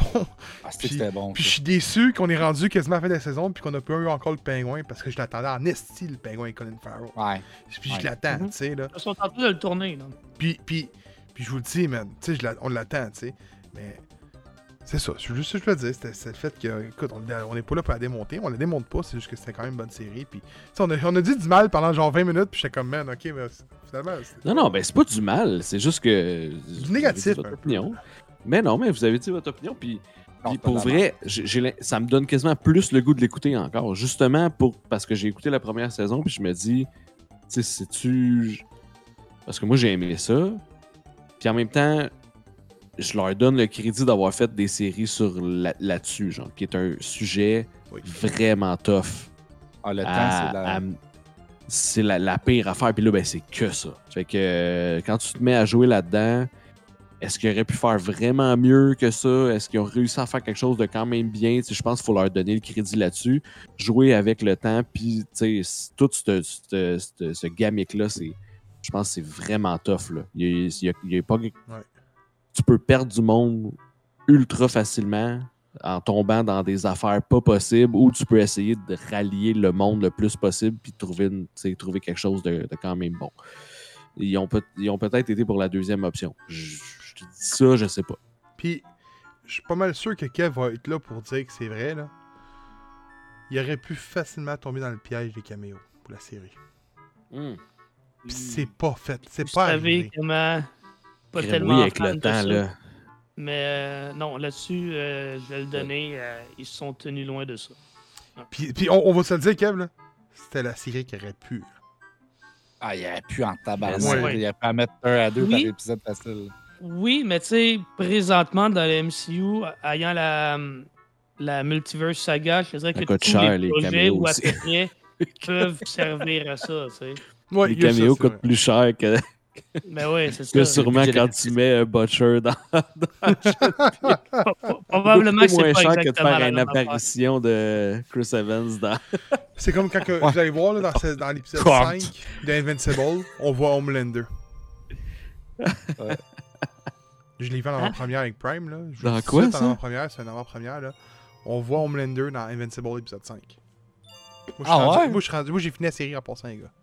Oh my god, il faut que j'écoute ça aussi. Non, c'est pas vrai, c'est pas vrai, c'est pas vrai, c'est pas vrai. J'aurais non, pas- c'est ça, c'est Hey, pas vrai. hey, j'aurais Euh, pas non, sorti il ça de l'aurait pas dit, non. il Je l'aurait pas dit. là, c'est vrai, j'avoue. mais mais euh, je, je vous mets un défi d'une affaire, par exemple, puis on en reparlera euh, hors podcast là, pour euh, saison 5, là, peut-être. Oui. Euh, de prendre un personnage comme ça, puis d'y aller, genre, de l'analyser ou de, de dire, OK, on prend une série, genre une run, puis on la, on la lit, genre, ouais, ah, ben, c'est- ben, je me doutais que ça a déjà. euh, ouais, puis c'est quand même compliqué, là, c'est clair. Là. Ouais, Je- ben, je- ouais. euh, Ben, en fait, en fait, En euh, on verra comment on peut le faire sans que ça soit. euh, On a- Terminator, pour on décortique tout au complet. écoute, on en parlera après. là. J'ai peut-être des trucs qui pourraient être. euh, bon, on checkera là, ce qu'on veut faire vraiment. Mais genre. Mais tu sais, mettons. Loki, là, je trouve que c'est un bon personnage parce que tu sais, si vous me dites que vous l'avez, que vous avez une run que vous avez vue qui est complètement folle, que euh, vous, genre, faut absolument regarder Heroes. de Loki, ça peut être ça. là. Heroes, man. ça. Bon, ben, tu vois, c'est peut-être là. Toi, t'es- c'est tous pour ça, c'est parce que t'as encore cette idée-là de Loki derrière la tête tout le temps. là, mais c'est une run, tu sais. Si moi je t'en propose une autre, puis tu fais comme. Ouais, c'est bon aussi, mais c'est complètement différent, puis c'est pas le même Loki. il y a des Ça chances, se peut. Ben, c'est Ouais, ça. ouais, fait ouais. que, tu sais, ça se peut que t'aies le- t'as- t'as ce biais-là, genre, qui est resté imprégné dans ton cerveau de, de, de, de Loki. Puis je pense que c'est un des, des personnages qui peut justement avoir tellement eu de un spectre, un gros spectre de, de, de personnalité, tu sais. Tu prends Captain America, j'ai l'impression qu'on va rester genre là. Puis qu'on va peut-être faire. On va peut-être faire. Mon Dieu, je suis rendu avec Hydra. Ok, non, je reviens. Merci. Oh, C'était bon, la run avec Hydra. Dit ce que j'allais dire quand j'ai dit non, non, tu sais, quand il a joint C'est- Hydra, il a lu dans ma tête. C'est ça, il est là, il est là, il est là, puis le moment, Round, puis là, il revient. Boomerang. C'est tellement ça, mais, ça en peut être, mais plus. ça peut être bon, ouais, ouais, c'est ça. J'aimerais ça qu'on Ah, fasse ça. ça. J'aime l'idée, j'aime l'idée, j'aime l'idée. Euh, hey les boys, c'est ce qui termine le bel épisode 169 du podcast. Euh, vous écouter partout au Québec, en audio et en vidéo. Sur n'importe quelle plateforme, on est disponible. Euh, également, on est disponible sur TikTok, euh, X, euh, Facebook et Instagram. On est partout, partout, partout, partout, partout, partout, partout. Pour ceux qui sont sur Twitch, sachez que demain, nous serons en direct sur Twitch avec l'épisode de jeux de société. On a plus de 13 jeux de société, plus de 12 jeux de société à présenter. Dernier épisode spécial de la saison 4. Euh, il reste deux enregistrements à la saison 5, ne pas l'oublier, qui va être lundi prochain en direct sur Twitch et le lundi d'après, encore une fois direct sur Twitch. Et le mardi qui suit va être notre finale. On va être tous là. On va être les quatre ici. Cédric va être la partie. Euh, Potter Speza va être la partie. Euh, Bob sera de la partie. Def Junkie va être de la partie. On va être 8. On va avoir du gros plaisir. On va parler de l'année 2023, ce qui s'est bien passé dans cette année-là. Y a-tu de la grosse merde ou y a juste eu des belles, affaires? On va être là pour parler puis se dire, Chris, votre anglais, gardez-le le Canada. On va être là pour dire les vrais faits, les mettre les i, c'est barres, les t, peu importe comment on dit ça, vous savez le principal, c'est de comprendre ce que je veux dire et c'est le cas. Donc, euh, non, non, non, mais non, allez, soyez Gardez-les, votre français aussi, on n'en veut pas. On n'en veut pas, c'est trop compliqué. Les thés, quoi, il y a des thés avec des porcs. Hey, man. Ah, si, on est rendu à la pêche. Gardez-la. Pêche? Avec un accent? Sur ça, je laisse les, noms, les mots à, à Kevin. Regardez son petit regard perdu dans, dans l'horizon. Hey, bonne semaine à tout le monde. Et euh, encore une fois, merci de suivre la République.